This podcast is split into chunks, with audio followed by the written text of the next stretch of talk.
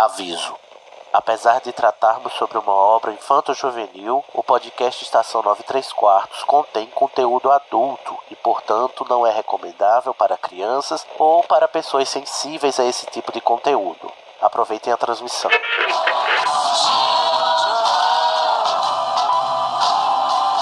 AD chamando, me escutam? Temos um novo boletim do tempo. O raio acertou. Repito, o raio acertou. Isso, como dizem, é a sua viagem. Desculpa, Harry, eu vou ter que deixar você. Dumbledore deve estar querendo. Deve estar querendo me ver. Bom, é, seu trem sai em 10 minutos. A sua passagem. Você poderia embarcar em um trem. E pra onde me levaria? Em frente.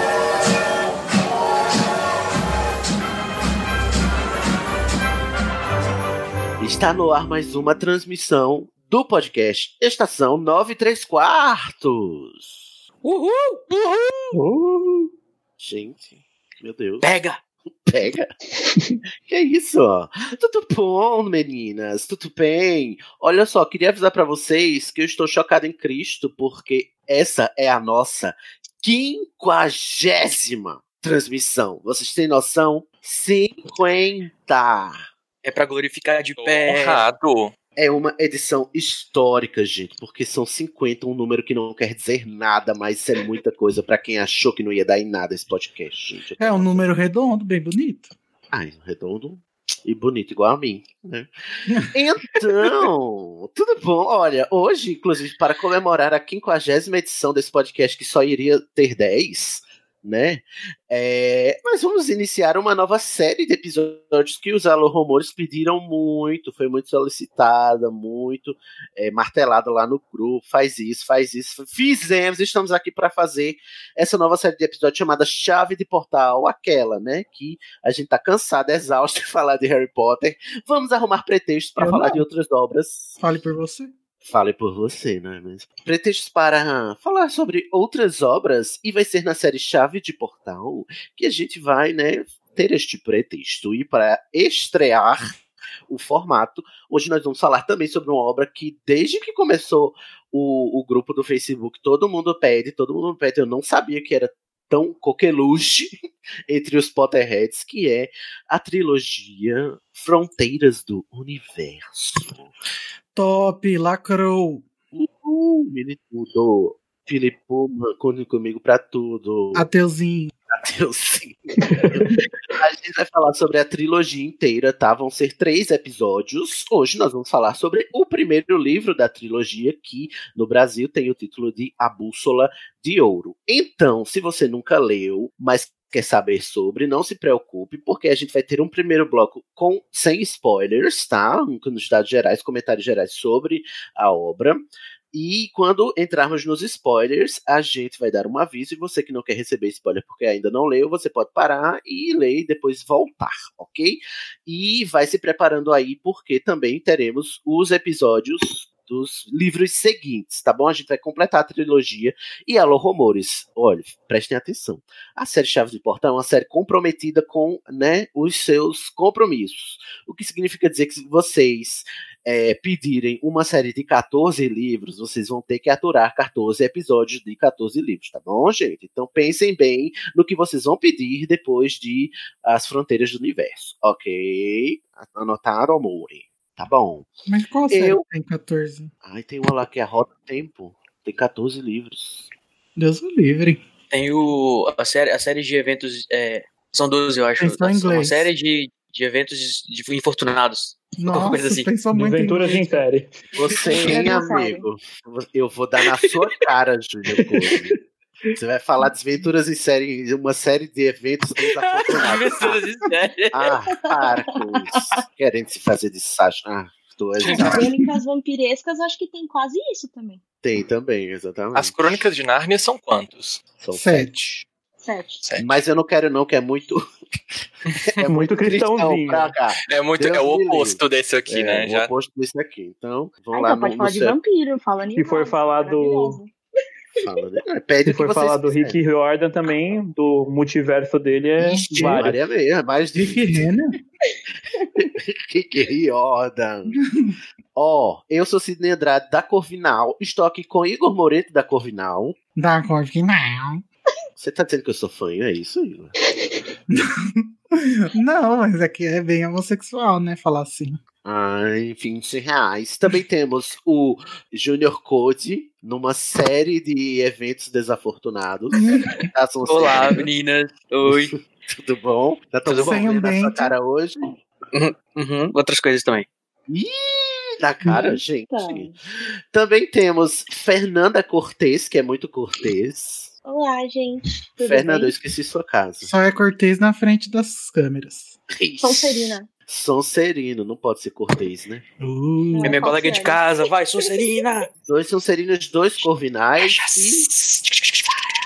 e Hoje temos. tá demais hoje, tá demais. Hoje temos dois novatos. Vamos ver se eles vão colorir mais esta gravação. eu gostaria de estreia, dizer que eu acho histórico. um absurdo o Edipo ser um novato. É verdade. Édipo Barreto. Olá, tudo bom? Édipo, Tudo faz bom. quantos anos? 84 anos que você escuta esse episódio, só agora que você vê aparecer. Tô Pois vendo. é, menino. Pois é, mas demorou, mas, mas eu vim. Mas eu só não reclamo mais porque as artes do Édipo são muito bonitas, pelo menos assim me dizem, né? Se estão mentindo, não sei, mas dizem que é, né? É uma grande conspiração pra fazer o Sidney acreditar. que os desenhos do Paint do Edipo são bonitos. É tudo aqueles memes de palito, né? E vocês dizem, nossa, Meme da direita. memes de direita. o Édipo Barreto, quem não entendeu, gente, o Édipo é um dos responsáveis e hoje ele é o coordenador do grupo de design gráfico e ilustrações do Estação, né? É nosso professorzinho hoje do, do Instituto Mágico de Podcasts. E ele é responsável por algumas capas e por coordenar o grupo, né? Agora, é bom. Eu mesmo, Edipo Mello, como diria você. Sim, tá bem legal. É um bom jeito de extravasar a criatividade que eu não posso usar durante o dia a dia. Ai, que ótimo. Muito bem, Édipo, vamos para a sua ficha corrida. Qual é a sua casa de Hogwarts? Corvinal, obviamente. Oh, mais E- azul. Gente, será que só vai dar Corvinal hoje? Meu coração é assim. Nossa bandeira nunca será vermelha, né? Igor? Não, E a sua casa de Overmorning, Édipo? É a Hornet Serpente. Olha, muito cobrinha. Muito bem, serpente fruda. E o seu patrono? Meu patrono é um gato siberiano. Nossa, mas que elegante ela. Não é? Siberiano, Da Sibéria, igual o Yoga de Cisne. Pois é. Gato siberiano é o quê? Ele tem muito pelo? É, ele é um daqueles gatos bem peludos, mas é um gato doméstico também. Muito que bem. Muito bem, Edson. Seja bem-vindo. adote. Pare com Adote. isso de Não animal de raça. Eu já tenho sete gatos reais, pelo amor de Deus, adotar mais não tem como. Ai, né, Édipo é adote não compra. 11. Meu Deus, do. Quantos louquinho do gatos? gato.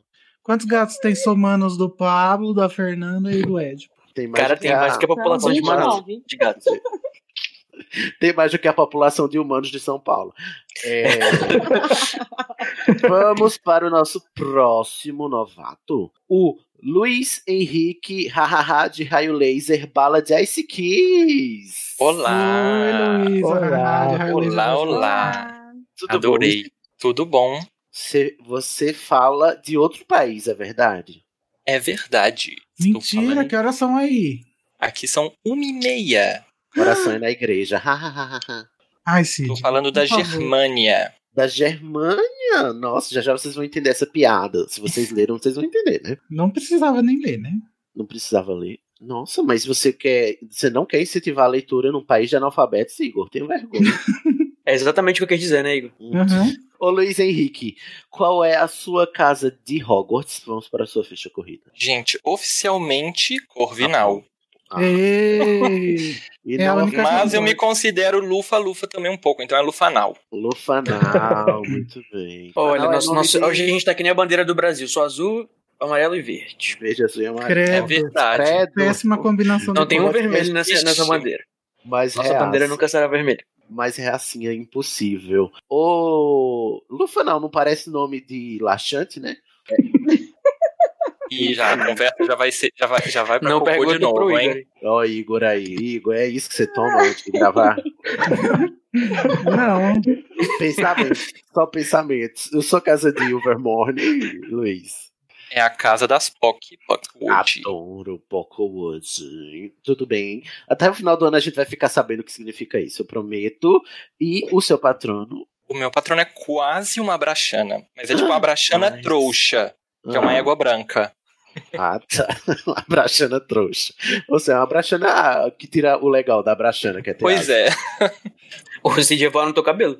Eu vou. Toda vez que chega um cavalo alado aqui, eu fico oriçadíssimo. Muito bem, Luiz Henrique, seja bem-vindo. Participe mais, tá bom? Tá bom, muito obrigado. Nós vamos começar. eu vou a chamar de. Henrique, porque Luiz já tem o, o Já outro. tem muito, né? Pode O ser. Luiz Marcelinho? Ah, pode chamar. É. Ok, então vamos para o, né, o tema do dia. Por que estão todos em volta desta bota velha? Não é uma bota velha de pano qualquer, é a chave de um portal. Prontos? Um, dois, três!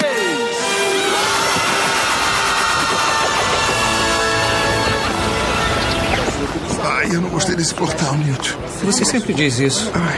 Me acompanhe. Então, gente, vamos aqui falar dessa obra que eu não aguento mais. Vocês vão parar de me irritar, vão parar de me aperrear no Facebook finalmente, né, Tatielma? Brincadeira, eu adoro a Tatielma. Vamos falar de A Bússola de Ouro, o primeiro livro da série, da trilogia, né, Fronteiras do Universo. Um hino desses bichos. Um hino desse. Nossa, eu nunca pensei que eu ia gostar tanto de uma coisa tá, quase tanto quanto Harry Potter. Gente, que posição que o Bússola de Ouro tá no ranking da série de vocês? Em primeiro lugar. Eu prefiro. três, De livros? É o melhor, sim, pra mim. Ah, eu acho Sério? que eu, pra mim é o terceiro lugar. Nossa, você vai ser Ah, muito eu- criticada nesse episódio. Nossa, eu também acho que tá no terceiro lugar pra mim. Na verdade, não. O, seg- o segundo, eu não Mas gosto eu tanto acho muito Sutil. bom. Não, pra mim é o primeiro, porque geralmente eu gosto dos primeiros livros pra, por causa da introdução, da base da história e tudo mais. Pra mim ele fica em primeiro. Não. Ah, vocês estão falando entre os três livros, o primeiro entre os três. Isso. Sim. Ah, tá, eu tinha entendido qual- em relação às séries que você mais gosta. Séries de livros que você mais gosta. Não, não, deixa- Não, eu, não- eu, eu acho que ele é o segundo pra mim. É porque eu ainda eu gosto mais do segundo. dois. Eu posso O segundo é o melhor livro sem disparado. Se- É? Será? Também acho. Eu acho. Eu posso responder depois que a gente terminar, no- lá no terceiro episódio, da- lá no, na, no Lunetamba, porque aí eu vou ter relido os três e vou ter uma decisão mais informada. Eu estou me sentindo Pode, claro. Claro. Ô, um Junior. Code, Oi, querido. você poderia ler pra nós, Junior Code, a sinopse de A Bússola de Ouro? Poderia, Cid. Claro. Vamos lá. A narrativa acompanha a jornada da jovem Lyra Belacqua, uma garota de 12 anos que foi criada numa, numa universidade. Rainha, nunca errou. Nossa. Que é uma garota de apenas falar de uma Só um minuto, Júnior. Que alívio poder falar de um protagonista bom, né, gente? Que Né? a gente gosta. Eu Que não gosto é do da Harry. Grifinória, né, Cid? Eu tenho uma, uma opinião não muito popular. Eu gosto do Harry. Ai, gente, lá vem a polemiquinha. Ah, eu também gosto do Harry, mas eu sei que ele é. Mas a Eu prefiro Lira Hermione. pisa muito no Harry. Eu gosto do Harry, mas eu Nossa, só gosto dele. mesmo. Da Lyra eu amo. Eu amo a Lira e vou defendê-la. A Lyra. Deus. Ela é uma garota? Ou a gente vai passar o episódio inteiro falando Lyra e toda hora que entra o Code, a Lyra. A Lyra. Ah, gente, eu chamo de Lyra, desculpa Eu aí. também chamo de um Lyra. chama como- cada um Eu chama de como Lyra. quiser e todo mundo entendendo, a gente segue feliz e. Entendeu? Como eu, é a chamo de, eu chamo de Lira e uma das minhas gatas se chama Lira por causa disso. Ai, que lindo. Como é a... Gente, vocês estão criando palavra agora. É. É, Ai, meu Deus. Então, nosso ouvinte, você pode, né? Você pode também fazer escolha você mesmo. Você também pode fazer a escolha. Fica Você pode chamar de Lira. Você pode chamar de Lira, de Lira com sotaque nordestino, ou Lira. de Lyra. Lyra. Ou presidente. Lyra. Ou Lyra. Ou Lyra. É, Ou dona do meu cu. que também pode estar se aplicando. Enfim, a- Júnior. Rapaz, Continue. Então, a Lyra, Lyra, etc., uma garota de 12 anos que foi criada numa universidade em Oxford, Inglaterra. É, lá, crianças começam a desaparecer misteriosamente, sequestrada por misteriosas pessoas que são chamadas de gobblers ou papões. Misterioso. Dentre eles, é, dentre eles está Roger Parslow, ou seu melhor amigo, ou Rogério Parislow, seu melhor amigo. Após conhecer a senhora Coulter, uma importante e influente mulher, a Lyra deixa a universidade para viver e aprender com ela, e parte com um objeto em suas mãos, o aletiômetro, uma antiguidade raríssima capaz de dizer a verdade. Mas logo se vê envolvida numa trama que a levará para as gélidas terras do Ártico e a fará conhecer bruxas, nômades e até ursos polares falantes de armadura. Gente, pode isso, tá inventando. por- Ai, gente, Nossa. agora. Esses autores ficam inventando as Uau! coisas. Caça É o, o urso da Coca-Cola. É mesmo, o urso da Coca. Daqui a pouco ela vai falar que pensou isso há 20 anos. Ah, é verdade. Daqui a pouco vai falar que quem inventou o urso da Coca-Cola foi ele, o Puma. Olha Daqui a só, pouco vão gente. falar que o urso é a Merop. A me- Ai, você me quebrou agora. Ai, gente. Ah, só pra gente se situar, o, o livro é mais, é mais antigo que Harry Potter, tá, gente? É pra, Exatamente. né, Ele é de... Ou seja, é só pra dar um motivo para o povo dizer que foi a, a Rowling que imitou o, o Puma agora, né?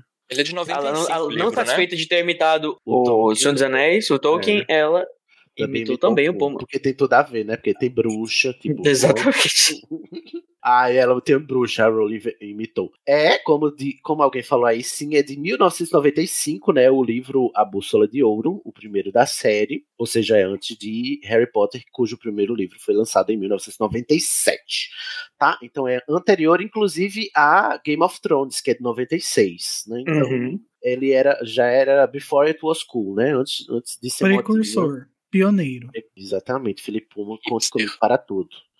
Mas veja, É. o Code, tem uma coisa interessante sobre o nome. Conta aí pra gente. Ah, Vamos lá, gente. O, o nome da série, né? Da série de três livros, que agora inclusive tem mais livros que estão saindo, e Ai, alguns não outros spin-offs. É, alguém. Cagando a obra, meu Deus. Ah, É, chama- Cara, esse autor. O, a série em inglês chama His Dark Materials. E em português foi traduzida como Fronteiras, é, Fronteiras do Universo, né? Que tem, eu acho que. Não, não tem nada a ver a tradução, mas tem os seus motivos que a gente pode discutir depois, de repente, mais lá pra frente. Dos spoilers. O primeiro livro, igual inclusive o livro de Harry Potter, tem dois nomes diferentes na Grã-Bretanha e nos Estados Quer Unidos, né? Na- que a na- Rowling imitou até isso do foi? Será? Que coisa, não é mesmo? Nossa, Rowling, você não tem originalidade para nada. O nome do livro na Grã-Bretanha, do primeiro livro, chama Northern Lights, né? Que é as luzes do norte. Mas em português ficou com a tradução mais parecida Luzes com do a Norte versão não, né? americana. A tradução é Aurora É a bússola de ouro. Ah, sim, sim, isso. Aurora Seria, é, mas em português chama, de qualquer forma, chama A Bússola de Ouro, que é o nome do, da, do livro nos Estados Unidos, né? Que é The Golden Compass. Compass significa bússola, né? Que é o- um, um dos O instrumentos mais compasso. importantes desse, desse livro. É isso. E compasses, com dois, com, com, assim, no plural, é como a gente chama o compasso, né? Que é o material de arquitetura que usa para fazer é, círculos. E que dizem que são que o, o criador, né? Já vão começando a entender que existe uma parada assim meio cósmica e, né, sobre eh, o criador e Deus e tudo mais nessa, nessa série, e que é o que ele utilizou para criar o mundo. Então, daí a ideia original do do Philip Pullman era que, chama- que a série se chamasse The Golden Compasses, que é o, o compasso dourado, né? Que re- arremeteu ao criador e a criação do universo. Mas acabou se confundindo com um instrumento importante no livro, que é a bússola. É porque ele também descreve como parecido com a bússola, né? O alitiômetro. Você estava comentando também que é, o compasso é um dos, dos instrumentos lá que, que identifica os maçons, Newton? né? Sim, sim, é, tem a ver com né? Vai ver com a maçonaria. E também, inclusive, aparece a palavra The Golden Compasses num dos poemas que inspirou a, a, a ideia pro Philip Pullman, né? Que é Uhum. o Paradise Lost, né? O Paraíso Perdido, do Milton, que aparece. E depois, depois a gente pode até ler de repente esse fragmento Ah, tem. sim. Procura aí o- a epígrafe que tem, que inclusive é na epígrafe o verso que dá nome à série, que é His Dark Materials, que são suas matérias escuras. Mas não é no mesmo trecho. Eu tô com o trecho. É, não é no mesmo trecho. Golden É Compass. no aqui. trecho. Gente, é no trecho da epígrafe que tá no livro, gente. Tem aqui a epígrafe, quer que leia? Leia aí. Leia aí. Fernanda. Em português, tá? Para dentro desse abismo agreste, ventre da natureza e talvez tumba. Nem de mar, nem praia, ar ou fogo, mas de todos esses misturados em suas causas prenhes, confusamente e em constante luta, a não ser que o poderoso Criador lhes ordene seus materiais obscuros para Oi. criar mais mundos. Para dentro desse abismo agreste, o demônio cauteloso postou-se à beira do inferno e olhou por algum tempo, refletindo sobre a sua viagem. Satanista. Nossa. Né, gente? Que Sim, ela fica toda arrepiada aqui. Pesado. Mas JK aí, copiou ele também, viu? Na- Tem uma epígrafe em Eni no último livro. Gente, Chega a língua, tá coçando aqui pra falar de coisa que tem a ver com criação É. do mundo e, e É gêneros verdade, e tal, só porque- que eu não posso falar ainda. Se você lê, o- quando você termina de ler o livro, você entende a inspiração da epígrafe, que é seus materiais obscuros para criar novos mundos, né? Sim. Olha o spoiler. Então, É, a parte que ele fala Golden Compasses eu não tenho em português. Então, Ah, sim. peraí que eu vou Em outra procurar. parte, em outra parte do poema, né? Na epígrafe tem só a parte que, que ele escolheu para Uhum. dar nome à, à série. Juntos! Um, dois, três! Estive aqui antes. É a chave de um portal. A taça é a chave de um Já portal. estive aqui antes. Peraí, eu quero saber de vocês agora, cada um de vocês. Como vocês conheceram, como vocês chegaram a Fronteiras do Universo. Porque, devo dizer, que eu não, eu desconhecia isso. Eu desconhecia que era um livro. Eu sabia que, sim, inclusive esquecemos de comentar também que o livro virou filme em 2002, né? A Bússola Dourada, no caso, virou a tradução do filme The Golden Compass. Ah, não, Não foi não? É a Bússola Dourada, não? não, bússola de ouro. Ah, é? Bússola de ouro. Eu tinha essa impressão de que o filme se chamava A Bússola Dourada, que tem a Nicole Kidman. Ai, só tem gente linda. Tem a Nicole Kidman, tem o Ian McKellen fazendo a voz do, do Yorick, do urso. Lindo! Fico todo Craig. babado quando o Yorick fala no filme. Eu fico todo me tremendo. Tem. Como é o nome do, do Lord Asriel, gente? Como é o nome do ator? Daniel Que é Craig. Daniel Craig. James. Bond. Nossa. Ou seja, só. só Um tiozão foda. desses. Tem a Eva Green também. Tem a Eva. Green. Um sugar daddy desses. Exatamente. ai, ai. Aí, Gente, esse filme era pra ter dado muito certo. Pois Não o que é, cara. Até da Cora que- Blue Richard eu achei que tem tudo a ver com a personagem. Por mais que ela não tivesse atu atuasse muito bem, eu achava que, acho que ela tem muita cara da Lyra mesmo.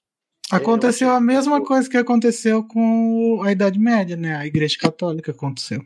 E a gente fala já já. Eu vou só, eu vou só mencionar o filme. Crítica No sociocultural temos aqui. Temos aqui. No final do, do episódio, quando a gente já puder falar spoilers, a gente vai comentar as diferenças entre o filme e o livro. E já vai adiantando também que o, o- a franquia flopou, né? Só teve o primeiro. Não teve os outros dois. E Hashtag aí, flopou. certo. Dizendo isso, eu só queria dizer que eu só sabia que existia esse, esse filme. E, inclusive, eu assisti e na época eu só achei assim, é, até que é divertido, mas não entendi muito direito, porque acabou no meio, assim, né? Parece que acaba no meio o filme. No meio do negócio, não termina. E não sabia que tinha livro, até que eu ouvi um podcast cham- chamado The White Robots. É um, apesar do nome, é um podcast brasileiro, né? Que já foi encerrado. E ele falava sobre livros é, fantásticos e de ficção científica e foram falar, sobre a Bússola de Ouro. E eu li. Faz cinco anos que eu li a primeira vez. Foi por causa desse podcast. E eu fiquei a Lucy Crazy, porque é muito bom. Vocês. Fernanda, começa por você. Eu li um pouquinho antes de estrear o filme, porque eu vi o trailer e eu achei bacana, gostei da ideia, e eu sou aquela louca dos livros. Eu vejo um trailer, eu procuro ler o livro antes de ver o filme. Aí eu fui ler Eu a também. obra e me apaixonei, e li os, os três assim, seguido, alucinada. Eu também li seguido, em sequência, querendo acabar, assim, ver o que acontece logo. Henrique, você, meu querido. Olha, eu, eu não lembro. Eu acho que eu ganhei esse livro tem muito, muito, muito tempo. O primeiro livro, né? Tipo lá 2003, 2004. E aí eu li e gostei. Tava naquele hype ainda de Harry Potter, né? E Hum. gostei muito do livro. E, e, inclusive, foi o primeiro livro em alemão que eu comprei também. Nossa, alfabetizada em alemão, mais Hum. fantástico. Germânico. Muito, muito germânico. Germaninha. Oi, Germanota, igual a Lady Gaga. Juntos e Shallow Então, Now. Juntos e Shallow Eu né? vi. Eu vi o filme antes, que eu não conhecia. E aí achei muito legal. Ah, é fantasia, legal, kkk, vamos ver. Só que eu não tinha pegado o subtexto, que acho que nem dava pra pegar muito bem direito, né, no primeiro. Como assim, gente? É tão óbvio. Ah, óbvio que eu digo assim, não, talvez não é pra gente óbvio. agora. Ele, mas ele é explícito, né? Olha, David Yates, é isso que significa explícito. No filme, não lembro, faz muito tempo que eu Não. assisti. No filme, não. No filme nem tem. Não, no não, filme no não tem filme nada. eles mudaram. Eles isso, mas apagaram. no livro é bem, pelo menos a crítica à igreja, essas coisas no livro é bem presente logo no começo. Logo no começo. exato. Então, daí Eu acho que isso que o Igor tava dizendo, né? Que ele viu primeiro o livro, o, li o filme não viu essa, esse subtexto no filme. É, Ah, eu só fui ver porque era um livro de, um livro de fantasia. Já li todos os Harry Potter e agora. Enfim. Estavam anunciando também como novo Harry Potter, não sei o que. Tal, porque É fantasia porque para tava Harry nessa, Potter né? juvenil. Porque 2002. Na verdade, eles queriam uma franquia nova, porque eu acho que tava no hype. Eles queriam ter a sua própria franquia, franquia porque o Harry Potter tava fa- começando a fazer muito sucesso, né? Uhum. É, tentaram isso com Eragon também e flopou, né? o Ixi, primeiro Maria. filme. Buuu. Porra, gente, se vocês forem pensar em pedir Eragon, peçam com moderação, tá? Pra chave de portal. Nunca li. Pode ser o primeiro episódio do Estação 93 Quartos que o Cid não vai participar como host. Ah, não sei, o filme é Ah, muito gente. ruim, eu nunca li também, não. Se o, filme for, se o livro for bom, Não, o livro é uma cópia chupinhada de Senhor dos Anéis com algumas modificações, mas eu li, é legal. Eu li também o primeiro livro, mas eu não lembro, então acho que eu não gostei muito. Ah, fizeram com Percy Jackson também, eles insistiram, hein? rendeu É. três filmes, todos horrorosos, mas horríveis. Mas o livro eu li, Percy Não, Jackson. e a, eu- na, Percy Jackson eu gosto. Crônicas de Nárnia também. também. É verdade. Nossa, até comprou nesse- agora. veio muita, Vai né? reviver. Muita coisa assim pra ir na esteira de Harry Nárnia vai reviver agora, a Netflix comprou pra fazer série, né? Ai, Vai. Crônica de Nárnia, não conte comigo pra nada. A única Não coisa que presta é, é a, é a Tilda Swinton. Já vou avisando. Gente, vamos Se vocês fazer- pedirem Crônica de Nárnia, não vai estar tendo, não, tá? Vamos fazer um episódio Guerra das Sagas pra ver quem vai ganhar. A gente já sabe qual vai ganhar, não Ah, pô, vamos, velho. Ótimo, ótimo. É, Faz uma live com várias, várias É posts. verdade. Nossa, boa ideia. Vou botar lá na lista. Ou fala, Code, você, como você conheceu o livro. Não, mas eu nem acabei. Ai, perdão. Mas acabe, querida. Aí, eu, depois do, do, de assistir o primeiro filme, eu fui ler o segundo livro, que eu pensei. Ah, vou ler o segundo. E aí eu Nossa, não entendia nada. E aí que eu fui voltar para ler o primeiro. E daí o primeiro, o filme acaba praticamente no metade do livro, gente. Pois eu é. falei, bom, então tava errado isso aí, vamos Tá. ler de novo. Tem que ver daí eu isso li o tá ok. E depois o segundo. E Mas- o segundo é o que eu mais gosto também. Queria te dizer que, mesmo quando a gente termina de ler o primeiro livro, vai ler o segundo quando começa, a gente fica sem entender nada mesmo. assim. É, sim. Verdade. Mas comentamos depois, no próximo. Não, mas Chave- da primeira vez que eu li o segundo, depois de ver o filme, eu, eu pensava, mas gente, o que, que a Lara tá fazendo O aqui? que, que você tá O fazendo? que, que é isso? Ela não tava no balão? Não, tava, Não, não, era, no- não era na neve. Co- Agora posso passar pro Code? Você já acabou, Jéssica? Acabei, pode ir. Code, fale você. Então, é, eu lembro que era na época da. eu tinha acabado de comprar um DVD, né? Porque eu tinha acabado de comprar um DVD. E aí tava na locadora, né? Tava procurando coisa de fantasia pra assistir. E peguei pra, pra, pra alugar. E aí coloquei, gostei. Fiquei vendo os, é, os making-offs, né? Que, que vem, vinham no DVD. Achei super legal. Que eu, eu queria, queria trabalhar com animação naquela época, né? Então eu achei super legal o negócio dos, dos, dos animais, dos bichos e tal. Alô, E aí- Daniel Honório. Né? e aí eu me apaixonei, assim, por essa ideia do, dos Demons que a gente vai falar daqui a pouco, né? E aí comecei a ir atrás. do- Quando acabou o filme, né? O filme acaba, assim, spoiler, talvez de uma forma não muito conclusiva. Podemos criticar isso depois da, Uhum. da, da parte sem spoilers, mas é. Aí fui atrás do final, né? Que só fui achar no livro, gostei. Foi, eu acho que um dos primeiros livros também que eu li em inglês. Eu lembro de ir pro trabalho e às vezes na hora do almoço ficar na, na pracinha lendo o livro. E aí li todos os três, um atrás do outro, e tava tão, tão afim de terminar logo que eu li tão rápido que eu já não lembrava mais de nada, assim, eu tava relendo agora. E eu tenho esse problema, quando eu leio alguma coisa muito rápido, pra chegar no final eu passo pelos detalhes, assim, e esqueço mesmo, por mais que seja boa a história, como essa é. E Ed? Olha, eu sinceramente não lembro se eu vi prime o primeiro, ou se eu vi o filme ou comecei a ler pelos livros, mas foi naquela vertente do hype de Harry Potter entre os lançamentos de um livro e outro que eu acabei lendo muita coisa de literatura fantástica, de distopia e foi um esse foi um dos livros que eu li nesse período entre um lançamento e outro. E me apaixonei completamente. Eu acho que eu gosto tanto quanto eu gosto de Harry Potter dessa saga. Ai, eu descobri também. Eu descobri que eu gosto tanto quanto Harry Potter, dá vontade de reler várias vezes. Ai, gente, eu acho que, como Porque foi- adulto, eu gosto mais da história do, do His Dark Materials, mas Sim. assim, da escrita eu prefiro a Rowling ainda. É, é, tem razão. É porque que, pra Harry Potter, eu acho que a gente, principalmente que tá aqui, Harry Potter ele é, ele é mais afetivo porque tem mais a ver com a memória do, da nossa infância, pré-adolescência, Sim, adolescência, sim. que, que acompanhou, né, o nosso crescimento. A gente tem esse apego afetivo.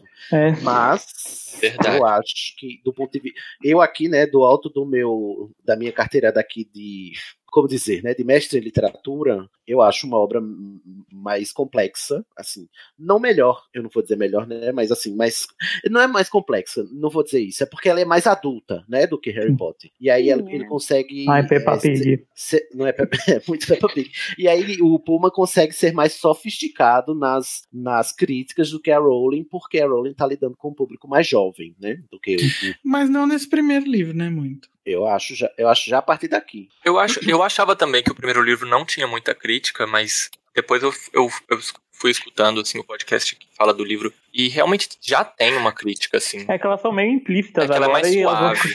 é, e vão, vão ficando bem explícitas no com o passar do tempo, assim, mas tem sim. Júnior Code, você poderia ler pra nós todos os diplomas e os prêmios ganhados pelo Puma e por essa saga, porque a gente tá falando aqui do negócio conhecido, mas As Fronteiras do Universo foi muito premiado no que diz respeito às obras de fantasia do mundo, não é mesmo, Code? É, gente, é uma coisa reconhecidíssima, não é? Não estamos falando de, de pouca coisa. Já ganhou o prêmio de melhor livro do mundo. Melhor do mundo. Exatamente. Melhor do mundo.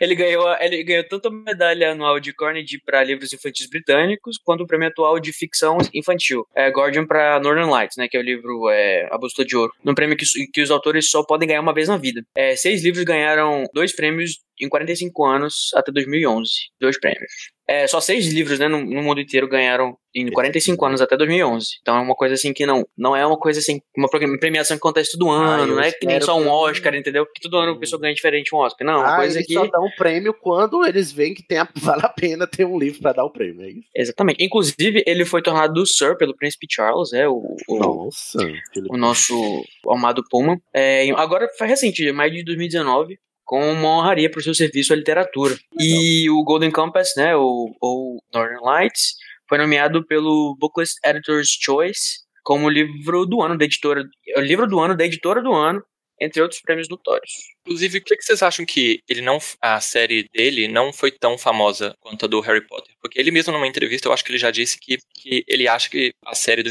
Harry Potter meio que ofuscou um pouco o sucesso do- Hum. dos livros. Eu diria que eu acho que é porque não é muito infantil. Eu acho que ele, ele é um pouco. é, ele diz que ele tá escrevendo pra criança, mas eu não sei se eu tô subestimando as crianças, mas eu. Uma criança não, não, não teria tanto interesse, eu acho que pelo, por esse assunto É quanto outros livro assuntos, que entendeu? a protagonista é criança, mas o leitor é adulto, entendeu? Aquele leitor adulto que vai gostar de ver a aventura de uma criança e tal. Olha, mas eu acho que. E, tipo assim, isso afasta os, os leitores, porque uma pessoa que é adulta não vai querer ver, ler o livro de criança. E uma pessoa que é criança não vai conseguir acompanhar o livro porque ele é um pouco mais complicado. Então acho que acaba atrapalhando os dois públicos. Eu não sei se porque a gente vê o livro agora de outra, de outra maneira, mas na época que eu li eu era bem novo. Bom, não era assim tão novo, mas, mas eu consegui é, gostar do livro mesmo assim. Eu acho que eu não, não entendia tanto as críticas, mas tem Acho coisa que- ali também pra criança. Tem coisa que dá pra. É porque ele é muito ateuzinho as pessoas não gostam. Eu acho que é uma coisa assim meio ni- nichada também, porque na, na Inglaterra ele é um livro extremamente famoso, já foi adaptado para o teatro e tal. E talvez aqui mais pro ocidente, com países bem cristõezinhos, talvez não faça tanto sucesso. Chupa Cursed Child. É, também deve ter a ver com, sei lá, a Lira, ela não, eu acho, vou aqui puxar essa carta, tá, gente? Da jornada do herói. A Lira não cumpre é, com no padrão hollywoodiano de dizer a jornada do herói, tal qual o Harry cumpre, entendeu? E eu acho que isso apela mais Ah, com pra certeza. o, sabe, pra Ela é uma mentalidade diabinha. coletiva, né? É, A Lira contar não- que não- também, no período que foi lançado o livro, tinha aquela questão, né? Uma personagem feminina muito forte, uma criança que não cumpria muito um padrão esperado de meninas serem mais delicadas. Uhum. Também não era uma coisa que você ia dar pra sua filha, vamos supor, ler e falar, olha, se inspira nessa garota aqui. Claramente sapatão caminhoneira, né, Lira? longe. É, querer que ela ficasse longe, né? Juntos! Um, dois, três! Estive aqui antes. É a chave de um portal. A taça é a chave de um portal. Já estive aqui antes. Então, gente, dito tudo isso, ainda na parte sem spoilers, não, Não, se preocupe. Pera, eu, a- mas eu acho também que faz sentido essa coisa do Harry Potter, sim. Porque, bom, apesar do. Harry Potter ter introduzido a gente pra essa série também, porque eu imagino que se não fosse Harry Potter eu nunca teria Eu tido. não estaria aqui, não é mesmo? É, não teria tido um incentivo pra leitura de um livro assim desse tamanho, dessa. Enfim. Eu deveria estar nas drogas uma hora até. Mas eu acho que ocupou sim. Tanto que o. Tá, Nas drogas do mesmo jeito, né? Tanto que o, o Pullman fala também que graças a Deus existe o Harry Potter, porque senão a igreja católica ia ficar mais puta ainda com ele, porque Ixi. eles ah, estavam, foi mesmo. ele fala, eles estavam muito ocupados com o Harry Potter e não prestaram Ah, atenção no que eu tava fazendo. O problema é que todo o resto do mundo também tava muito ocupado com Harry Potter, não é mesmo? Ah, olha, Uh! Para de, para de xingar o Pumo, velho. Gente, eu li o Mas você não acha que o Harry Potter também teve como pra impulsionar esse tipo de livro? Porque eu vejo que muitos fizeram sucesso porque Harry Potter fez sucesso. E tá por tabela, né? Aham. Tipo, É, Jogos é, gente, é, é, Percy Jackson mesmo, pra mim, se não fosse por Harry Potter, eles não teriam feito tanto sucesso. literatura infanto-juvenil não era nada antes. Não era nada, exatamente. Era único tudo livro- mato. O único livro que tinha ficado famosíssimo era o Apanhador no Campo de, no campo de Seiteio, Mas que ainda não ficou. gente. Não, é infanto, infanto juvenil, né? Não. E ainda ficou famoso por causa da morte do John Lennon, né? Não. Não foi nem porque. É, tipo assim, ele tava escrevendo pra um nicho que não era pré, pre- prestigiado, a Rowling chegou lá e abriu o, o caminho pra ser prestigiado, né? Então tava ao Uhum. mesmo tempo ali, mas ele, ele pegou a- o vácuo da Rowling, claro. A Rowling chegou lá e, falou, e fez um alô rumor. Alô Rumor abriu portas, né? Mas será que Alô Rumor abre portas? Essa piada vocês vão entender em breve.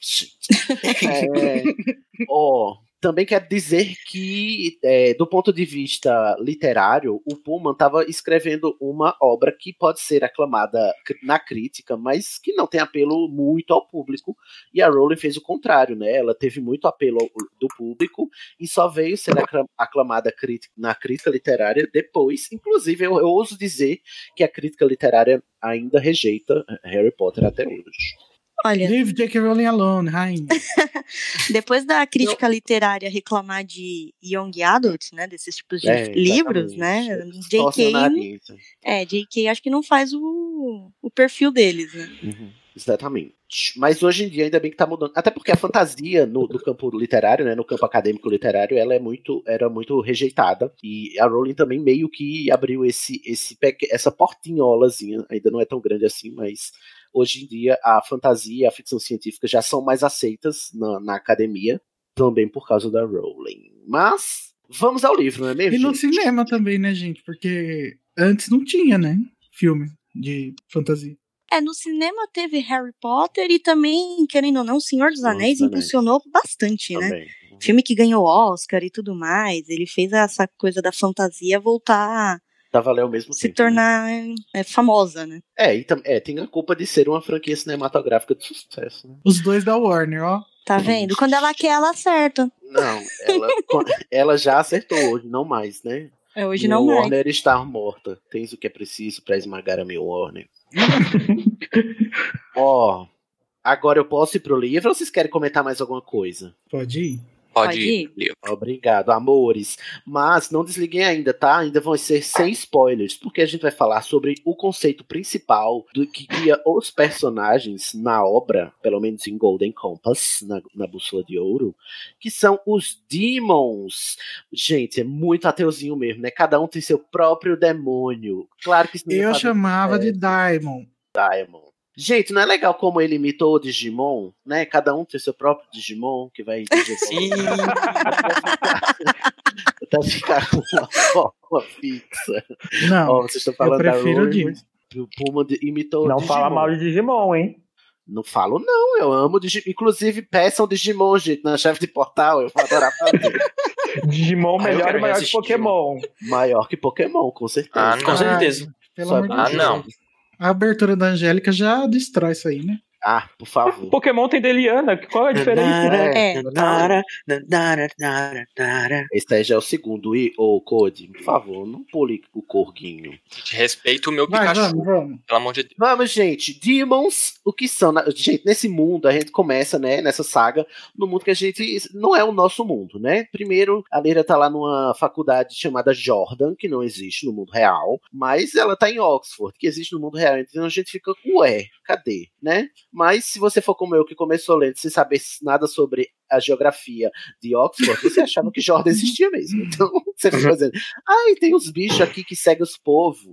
E aí você é, é introduzido, a, a- em primeiro lugar, ao conceito de Demon, que é o seu espírito animal, né? Em- em- dizendo curto e grosso, é o seu espírito animal, que é assim, é como se fosse seu- a sua alma, e nesse caso o Puma é bem cartesiano, né? O corpo de um lado, a alma do outro, né? É, e a alma to- toma a forma de um animal, ele acompanha é, é, ao seu lado, inclusive você não pode nem se afastar muito do, dele, né? Do seu Demon. E Ai, o, o já me deu conceito- uma dor aqui no coração. Ai, Ah, e ela também é, é, O Demon também é. Eu acho que é descrito também como a consciência da pessoa, né?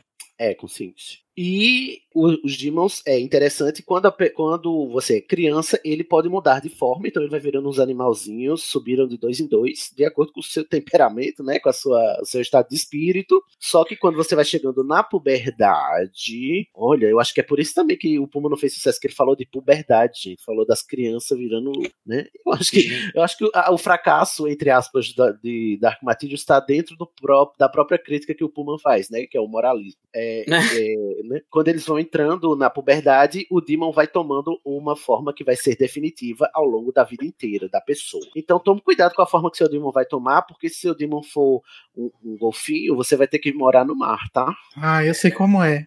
Você sabe como- porque você sabe como é. Porque o meu é um povo, né? Ah, tá. Então, dito isso, gente, quero perguntar aqui a vocês que tem uns testes aí afora pra você descobrir qual é o seu espírito animal. Qual é Ah, o seu esse stat é tudo cagado. tudo cagado, então você pode escolher aí seu Demon, né? Vai fazer parte da nossa ficha corrida agora. Vamos todo mundo declarar o seu Demon e o nome do seu Demon, porque o Demon também tem nome, tá? O meu Demon, depois de muito pensar e depois de ignorar todos os testes que o Code botou na, pa- na pauta porque não prestavam, né? Eu tentei, eu me esforcei, tá? Se eu sou. Mas realmente, eles Mas- são bem ruins. São bem ruins, mas apesar de tudo, foi o, o Code mesmo que disse que o meu Demon é uma onça. Uma oncinha. Tem BND de Brasil, caralho. Alô, alô, Brasil. É, e o nome da minha Demon, porque um negócio interessante e talvez problemático, a gente vai problematizar já já, é que o seu Demon é do sexo oposto ao seu. Então, né, se você é do sexo masculino, o seu Demon vai ser do sexo feminino. Embora eu não veja muita lógica nisso, porque, gente, os Demons reproduzem, não, né? Quando a pessoa. Olha só, é, eu não sei se eu tenho um cacife suficiente pra falar sobre isso. Eu acho que provavelmente o Pablo vai mandar um, um berrador no- nesse episódio, mas eu vou tentar me aventurar aqui pela introdução. É porque existe Pablo um nunca conceito leu. chamado é, Animus em Anima, e é Animus em Anima do, do, do Carl Jung, ou Young, ou enfim, que ele fala que que tem a ver com essa questão do gênero, do sexo oposto, de que é uma personalidade feminina para o homem e a personalidade masculina para a mulher. E você vai ver isso em várias, várias obras de, enfim, da, da humanidade. Você vê lá na. Também, né? É. Tem até o mito do andrógeno, né? Que é a, o andrógeno, que é a- o Andros e o Gino que se separaram e, e- e finalmente conseguiram se juntar, formando o ser, o ser humano perfeito, que é o andrógeno, que tem os dois gêneros, né? É, que tem a ver ele isso, explora um pouco os estereótipos de gênero, tipo, a força masculina e a sensibilidade feminina e não sei o que, que o ser humano tem um pouco de cada e é, o seu, a sua alma, entendeu? É, é é uma coisa meio complexa. É, do ponto de vista da, da crítica, é, sim, do, do- dos estudos de gênero hoje em dia, a gente vai entender que isso se calcula muito na mentalidade da binariedade do gênero, né? Que Sim, você, sim. Até, até pouco tempo, né, a gente entendia só que existiam apenas dois gêneros, o masculino e o feminino, né? E também não se separava sexo de gênero, né? Não separava sexo de gênero, exatamente, que são coisas diferentes. Ixi, olha aí, ideologia de gênero aqui no, no podcast. É, mas hoje em dia, como a gente já entende que gênero, o, o- a binariedade do gênero está caindo, né? E a gente entende que gênero não são dois apenas, inclusive nem sexo são dois, né? Porque também tem pessoas intersexo, né? Que tem ambos os gêneros em níveis diferentes. Então, é, isso é mais no campo do ideário mitológico, mítico, do que do ponto de vista prático sociológico. Né? Então, é, é, já cabe uma, uma crítica assim de que, de certa forma, já está meio que datado a obra do Puma, apesar, até porque é de 95 também, né? De que né, essa binariedade do gênero ela, ela já, já deveria, ou pelo menos eu gostaria que já estivesse ultrapassada nessa, na mentalidade, né? Conceitos míticos, mitológicos. Eu acho que o Igor tem alguma coisa pra dizer sobre esperar que, que obras é, anteriores falem sobre os mesmos. falem sobre os mesmos militâncias de hoje em Você dia. acha que o Puma é o maior Chernobyl? Não tinha nem que estar aí. Eu acho, gente. Sinceramente, acho que a máscara dele já caiu faz Já tempo. caiu faz tempo, né? Eu queria militar quem lacra no. Um dia você viu esse heteronormativo, né? Uma pessoa. Não é? Como que é? Alguém tirem a caneta desse homem, meu Deus do Tira céu. a caneta desse senhor, gente. Olha, eu vou, eu vou ser obrigado a ir pra Inglaterra pra matar este homem. Ai, eu achei isso muito pesado. Muito pesado, né? Mas isso aí são críticas que estão fazendo a Rowling, tá, gente? Né? Mas é o a, gente, a gente entende que em 95 não se discutia isso, então fica aqui o- a ressalva de que essa binariedade de gênero já, já está ultrapassada no que diz respeito aos conceitos sociológicos, mas que na época não se discutia isso, então a gente vai acatar aqui. Apesar de na própria obra, né, já em, na Bússola de Ouro, o narrador faz menção que existem pessoas cujos demons são do mesmo sexo, né? Eu acho que Exatamente. até um, do- um dos cozinheiros da, de- lá de Jordan, né, da Universidade de Jordan, é, é mencionado que ele tem o demon do mesmo sexo que ele. É, é, é, ele não faz nenhum comentário sobre isso, a narração não faz nenhum comentário sobre isso. Mas no começo, quando eu li e eu não tinha muito esses conceitos é, já muito desenvolvidos na minha cabeça, cinco anos atrás, olha só, cinco anos atrás eu não tinha, vocês estão cobrando de 1997, né, da Rowling. Põe a mão na Uhum. consciência.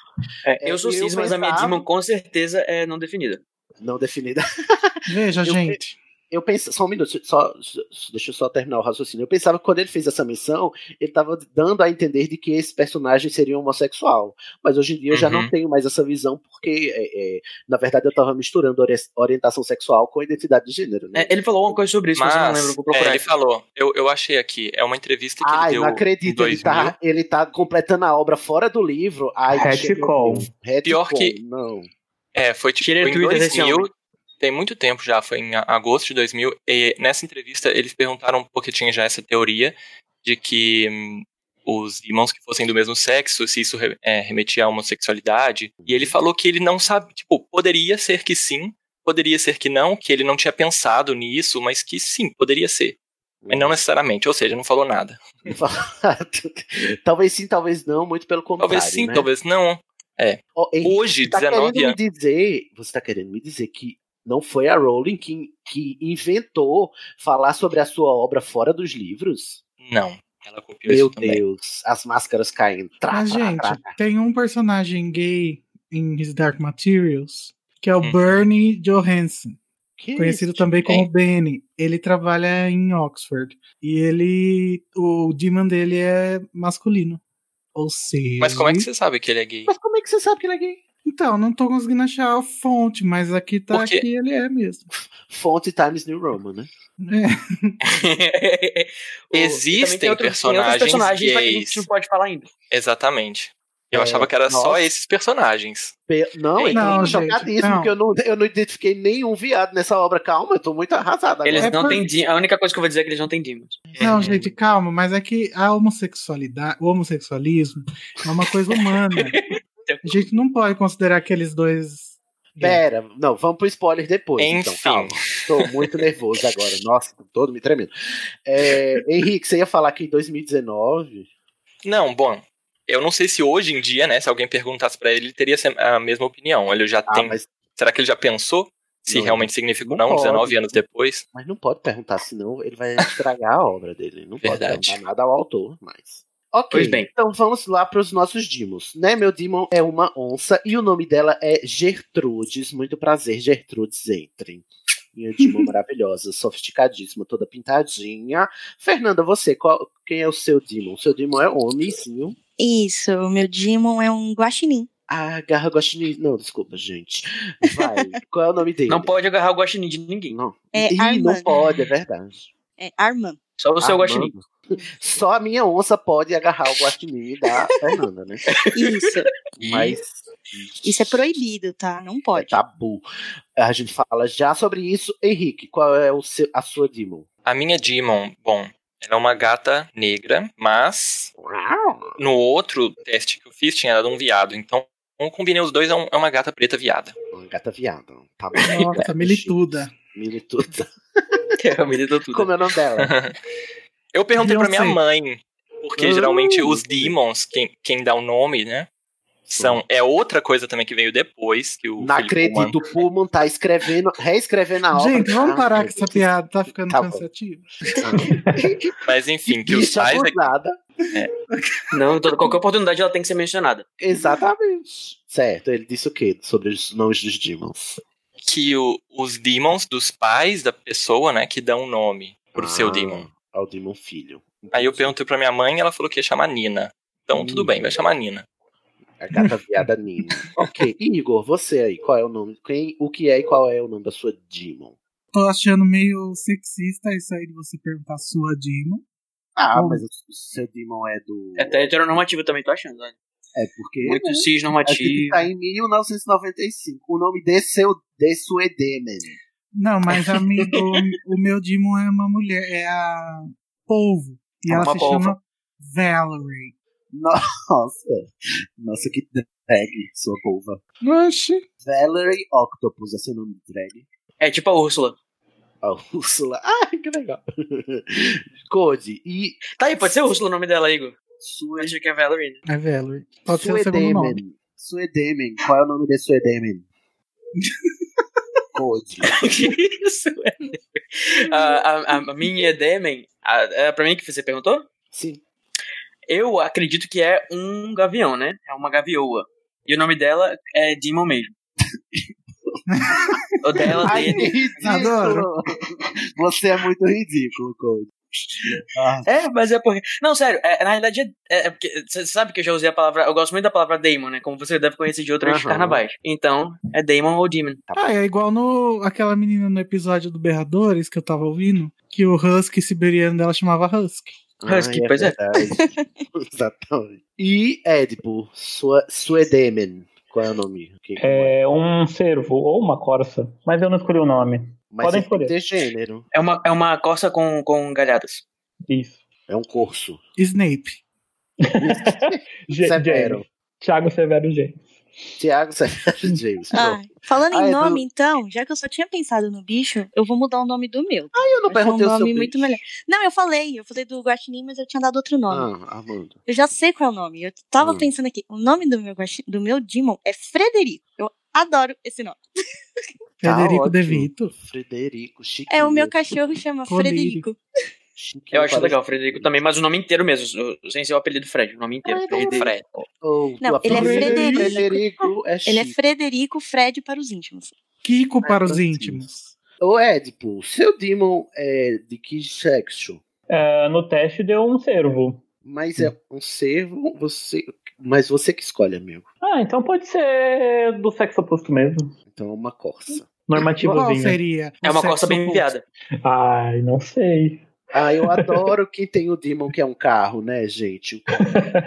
Então, ó, vou fazer o questionamento agora. Gente, se Demons são animais e nós somos animais, por que, que eu não posso ter um Demon humano? Porque você não é um urso polar. Não... Nada a ver. Como assim? O que, que tem a ver? Nada a ver. Nada a ver. Nada É a porque- ver. O cara Ó, do urso conhece história. Calma. Ó, Corta, corta, produção. A gente estamos sem spoilers, mas, gente, devo dizer que se você não se interessou ainda, pare por aqui, né? Porque a partir de agora nós vamos para a parte com spoilers, falar sobre a história, na história de A Bússola de Ouro, tá bom? Então, um beijo pra quem se vai, um cheiro pra quem fica. Juntos! Estive aqui antes. É a chave de um portal. A taça é a chave de um portal. Já estive aqui antes. Voltando aqui, gente, vamos começar a discussão. Aí o Code tem uma pergunta, é, Code? Eu tenho, Cid. É, Nossa, eu, eu gostaria natural. de saber Não é mesmo? Muitos anos de treinamento de dicção. É, qual- o que, que vocês acham que veio primeiro? A, o, o Demon ou, a é, ou o Patrono? O Demon. O Demon, né? Que cronologicamente, em 1995 é antes Lá vem cronologia pra cá. 1999. Não, gente. O Mas eu, mas eu quero dizer assim, ó. será que, a, será que a Rowling bebeu dessa, dessa fonte ou será que não? Ela bebeu da fonte de onde o Pullman bebeu a fonte, que são. Então eles têm um ancestral em comum, eles não são, eles não são Ah, pai e filho, ai, são você primos. tava fazendo um gancho, é isso? Igor? A cladística. Nossa. Cladística. A Claudinha. Ah, mas a gente não sabe também quando que ela começou aí, quando ela pensou no conceito do patrono lá, Gente, não é sei muito quando. clássico. O Demon, inclusive. É Porque, é ó, gente, até, o Demon ele também é. tra- transfer- transmite mensagens, é tem, tem muitos paralelos. Gente, calma. É um- calma, calma, Camilinha, calma, calma, Camilinha. A única paralela calma. é que é um animal. Gente, vocês estão me ouvindo? Tô. Olha só. Assim como está na pauta, né, o conceito de demon vem dos gregos, né? Inclusive o nome era demon mesmo. Os gregos acreditavam que cada ser humano possuía um espírito é, que o acompanhava, o qual eles chamavam de demon. Em outras culturas, esse espírito, né, também era considerado como um animal, né? Tem até, até o, o animal spirit e aí tem vários outros conceitos em outras culturas. O Pablo se ele ouvir esse episódio, ele vai saber falar melhor do que eu sobre isso. E é, o conceito de patrono bebe dessa fonte também, de você ter um, um espírito animal dentro de você que te acompanha. Seu Vou ter que concordar com o, com o palestrinha. Tá? Então, se vocês forem procurar na Wikipédia o conceito de demon, vocês vão ver que é grego. Eu não sei se é de É. Aristóteles ou se é de Platão, mas é de algum desses E- caras aí. Ai, tem que acabar. Inclusive, esse nome foi, abre aspas, demonizado, né? de- posteriormente. Exatamente, pela igreja Isso católica. foi usado em outras obras, não com esses nomes, porque mesmo a Disney, ela fez aquele desenho lá do, do irmão urso, que Hum. o protagonista vira um ursinho lá na história. Ai, tão bonito esse filme. Então, e lá eles tinham, eles tinham todo um rito quando virava adulto, que descobria qual era o seu animal, o Ah, espírito, era mó legal. Sim. Era o Totem. É, É o totem do animal que vai te. Tem Uhum. a, ó, na Sabrina, cada bruxa não tem o seu animal que, te, que guia, né? O seu É o gato, familiar. né? É o familiar. Uhum. Então, isso é um conceito é, que está no consciente coletivo. Não sei se o Pablo vai Europeu. também. Por eu- europeu. Não, não europeu, porque em povos O totem é, é norte-americano. é, norte, é, é, originários americanos, inclusive povos indígenas também têm o, o conceito. É africano também. Africano é um, é um conceito meio que universal, assim, de você ter um espírito que te acompanha. e- Universal, Sidney. Você vai me dizer que em Marte eles têm esse conceito. Nos outros mundos também tem, no caso, né? Atravessando com a faca, a gente já percebe esse conceito. Opa! Opa! É? Opa! Você já foi em Marte? Você foi lá? Você já foi lá em Marte pra saber se não tem? Então pronto. Não, É, eu nem quero. Queria dizer que, Hum. gente, que a gente vai dar spoiler só do primeiro livro, tá? Dos outros não. Então segura Já deu, né, amor? pode, Detalhe que eu que tava preocupado com os spoilers. né? Então vamos lá, como é que começa a Bússola de Ouro? Assim, a gente iria, é, para dar um, é, impulsionar um pouquinho a discussão, a gente iria selecionar os personagens para as casas de Hogwarts. Então vamos Nossa, selecionar já gente, agora. Mas esse episódio vai ter 5 horas de duração. Não, vai ter só quatro. Quatro e Mas meia. Você pode sair no meio. Vamos, vamos selecionar. Cadê a lista dos personagens? Tô perdido aqui. Primeiro, Lira Belacqua. Lira Belacqua seria de que casa? Justifique sua resposta. Sonserina Sonserina. ou So- Grifinória. O Mas mais Sonserina. Mais Ela é um Headstall. que? Será que ela é um Headstall? Bom, eu acredito que ela iria para Sonserina porque ela é muito anti-heroína.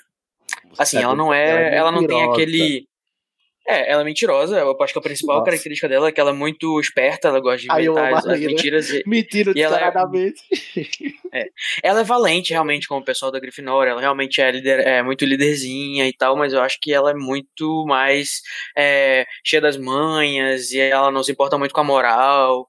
E, sabe, eu acho que ela tá um pouco bem longe do, do estereótipo do, do bastião da, sabe, Grifinória? da Grifinória. Mas se você for ver na própria obra, tem muita coisa em comum entre Sonserinos e Grifinórias. Tem as suas diferenças, Sim, mas o próprio Chapéu Seletor falava. sedosas. O próprio Chapéu Seletor falava que eles eram. Ambos eram valentes, só que cada, é, né, ambiciosos, só que cada um escolhia um caminho. É, eu acho que ela é mais Sonserina mesmo. Concordo com palestrinha. Quem acha que é da Sonserina mais aqui? Eu acho que é da Sonserina também.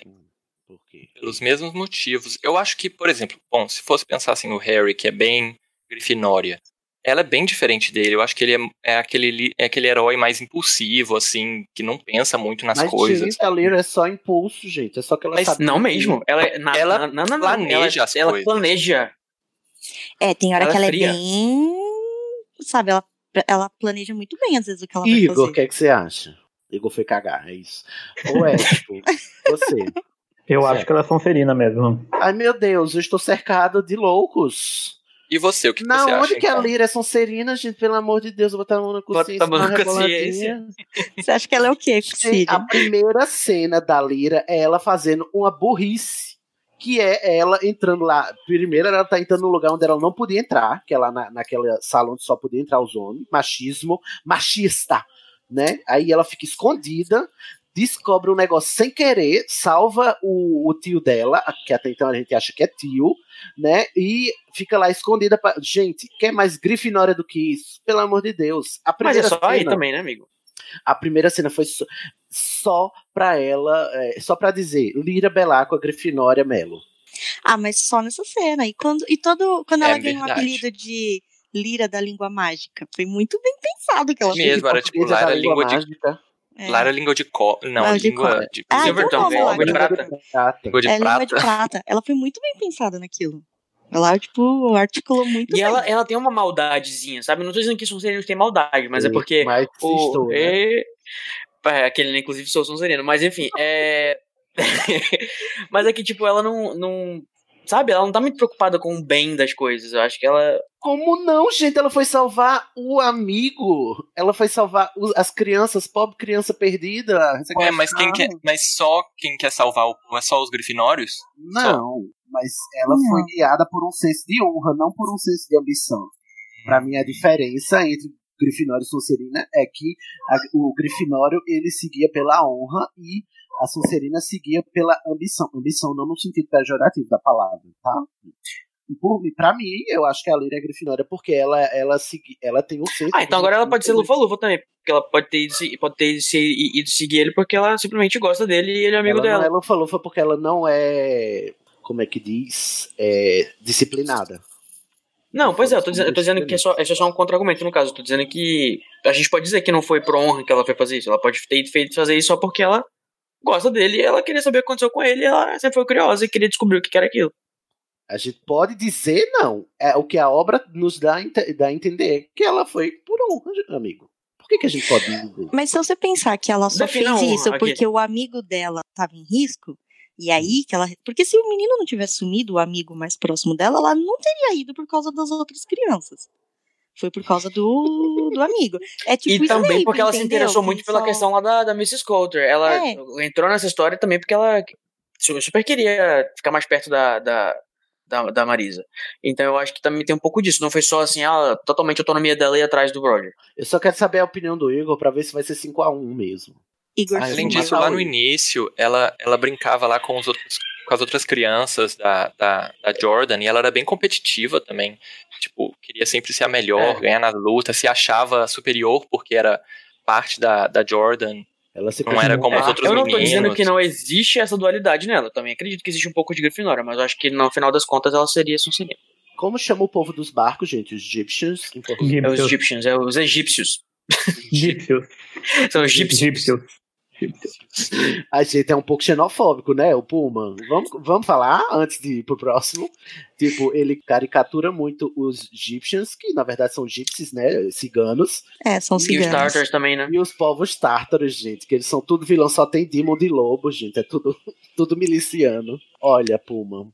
Não conta comigo mais pra nada. Eu, achei Eu também não gosto muito que ele usa. Ele diz que todos os, os, os demons de, servo, de servos são cachorros. Eu acho que não. É não verdade. eu acho que dá uma, dá uma, É, uma simplicidade muito tudo- grande, eu acho. Tipo, Mas eu vejo Eu que, tenho um assim, talvez essa é uma percepção da observo. Lira, não. Mais do que É, realmente todo, todo mundo que é servo tem ca- Demon Cachorro. Acho que é uma Mas percepção pelo que a Lira tem. todos os servos de Jordan têm cachorros, como eu Uhum. disse, senão a Leira não teria feito essa É conclusão. porque o mundo dela, no início, é aquilo ali, né? Só Uhum. Jordan. É o que ela conhece, é o que ela sabe. É, se eu não me engano, ela encontra mais uma mulher que é uma serva e ela tem uma, uma galinha. Uma galinha. Eu lembro que eu li sobre isso uma vez. Mas é num ambiente mais rural, eu acho. Mas enfim, que cachorro também tem na área rural, mas enfim. É, Certo. Então, Lira Sonserina, o chapéu seletor de- decretou aqui. Lord Azrael. Eu acho que ele é acho- também. Não, Ah, é. Eu, eu não Eu, Eu acho que ele é também acho. corvinal. Ele é corvinal. ele é muito É, Corvinal, é verdade. Ele é, pode ser... Ele é muito ambicioso. Não, É. Ele é. Ele, não, eu não ele acho tem um pouco de. Grifinória também. Eu é, acho que eu ele acho. é movido pela curiosidade e pela sede do conhecimento. Porque a gente Sim. na primeira cena ele foi numa excursão sem, sem permissão, né, para descobrir o que era o pó, e aí voltou para pedir financiamento para ir para outra excursão para ele descobrir o que é o pó. E no final, gente, É verdade, a- ele é tá nos cientistinha, né? spoilers, né? Cientistinha. Ele sacrifica uma pessoa para descobrir o que ele quer, entendeu? Ele sacrifica uma É. criança. Na cabeça dele, ele não tava fazendo isso pra ele dominar o mundo. Na Não, cabeça dele, ele queria acabar com a dominação existente. E ele queria conhecer, né, o que tem. Isso, né? E ele ver o tava que muito tava É porque ele acha que o conhecimento é a força contrária, né? No caso, ao- Ah, ao- do, do, do magistério, né? Que é o, Aham. a galera da igreja. É, ele Eu queria não posso aquela- discordar dele, não é mesmo? Ele queria as informações ocultas, né? que- Eu acho que o Azrael foi pra Durmstrang. O Azrael é legal porque ele é um personagem que você não sabe se é vilão ou se é mocinho até o final, né? É. Mas é, Esse porque- livro, né? Nesse livro, exatamente. Porque primeiro ele trata a Lira muito mal, mas às Ah, vezes nesse livro ele é muito bem. Ah, não, mas já Ele é é um- cuzão, dá licença. Não, mas ele é um cuzão assim. Ele pode. Eu, eu, até terminar o livro, eu tava achando ele só um cuzão, mas um cuzão que ele é cuzão porque ele é muito. Ele é um cuzão né, consciente. focado, focado na missão, entendeu? Ele quer, é, ele quer desmascarar o magistério, então ele tá focado na missão dele. Então ele tá ali, mas ele, ele tá do lado. do- do- sabe, do lado da ordem Não Fênix. com o pai ausente. Então, mas a Lira, como ela é em nossos olhos, É, a gente respeita ele por causa dela, né? Por causa dela, É exatamente. porque ela tem toda essa admiração maravilhosa por ele, ela é louca por ele, né?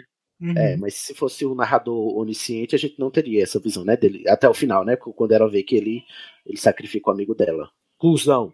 Mas, Corvinal... Nossa, assim, o Pullman, até, quando- até no, no livro novo, o- ele, ele glorifica muito o Azrael, eu acho. No livro novo, que não é na- no ponto de vista da Lyra, né? Uhum. Ele, nossa, não sei, se, não sei se vocês já leram, não acho que não é nenhum spoiler, mas quando aparece o, o, o Azrael, nossa, ele é o, o top das galáxias, assim. Mas porque ele é muito prestigiado, né, lá em, lá em É. Ele é um lord, né? É uma coisa. Então, eu, Corvinal, quem votou mais a Corvinal? Eu. Eu. Rapidinho, Acho pergunta aí do Igor, já que ele voltou. O que, que ele acha É. da Lyra? Ou Ah, já, já acabou essa discussão? Lira. Ô, Igor, Lira é de que casa? Eu acho que cabe a Grifinória, sim. Ok, 4 a 2 mas mesmo assim deu Sonserina, Igor. É, Mrs. Colton, aí sim, Mrs. Colton, Sonserina. Ah, Sonserina com certeza. Inclusive, Sonserina. melhor personagem, eu É. acho. Ai, Sonserina, sem sombra de dúvida. Ela é muito ambiciosa, gananciosa, articuladora, né, cheia da manha e muito. Ai, Mas com certeza o. Ih, esqueci o nome. as O cara do balão lá é da Lufa-Lufa, né? Calma, Nossa, eu acho ele O tão grifinória. Por que, que você tá queimando a largada? Não quer falar da Mrs. Colton, não? Colton? Ai, Gente, a- é, é a- eu acho que é a personagem mais bem construída, assim, mais profunda. adoro Acho que tem eu amo odiar aquele macaco nojento. Uhum. Nossa, muito bom. Nossa, aquele macaco dá vontade Não. de você dar um peteleco O, na cara o dele arco toda da aparece. o arco da Coulter é, é o mais importante da série inteira, né, eu acho. Nenhum animal foi maltratado durante a gravação desse episódio. Até porque os animais são demons, né?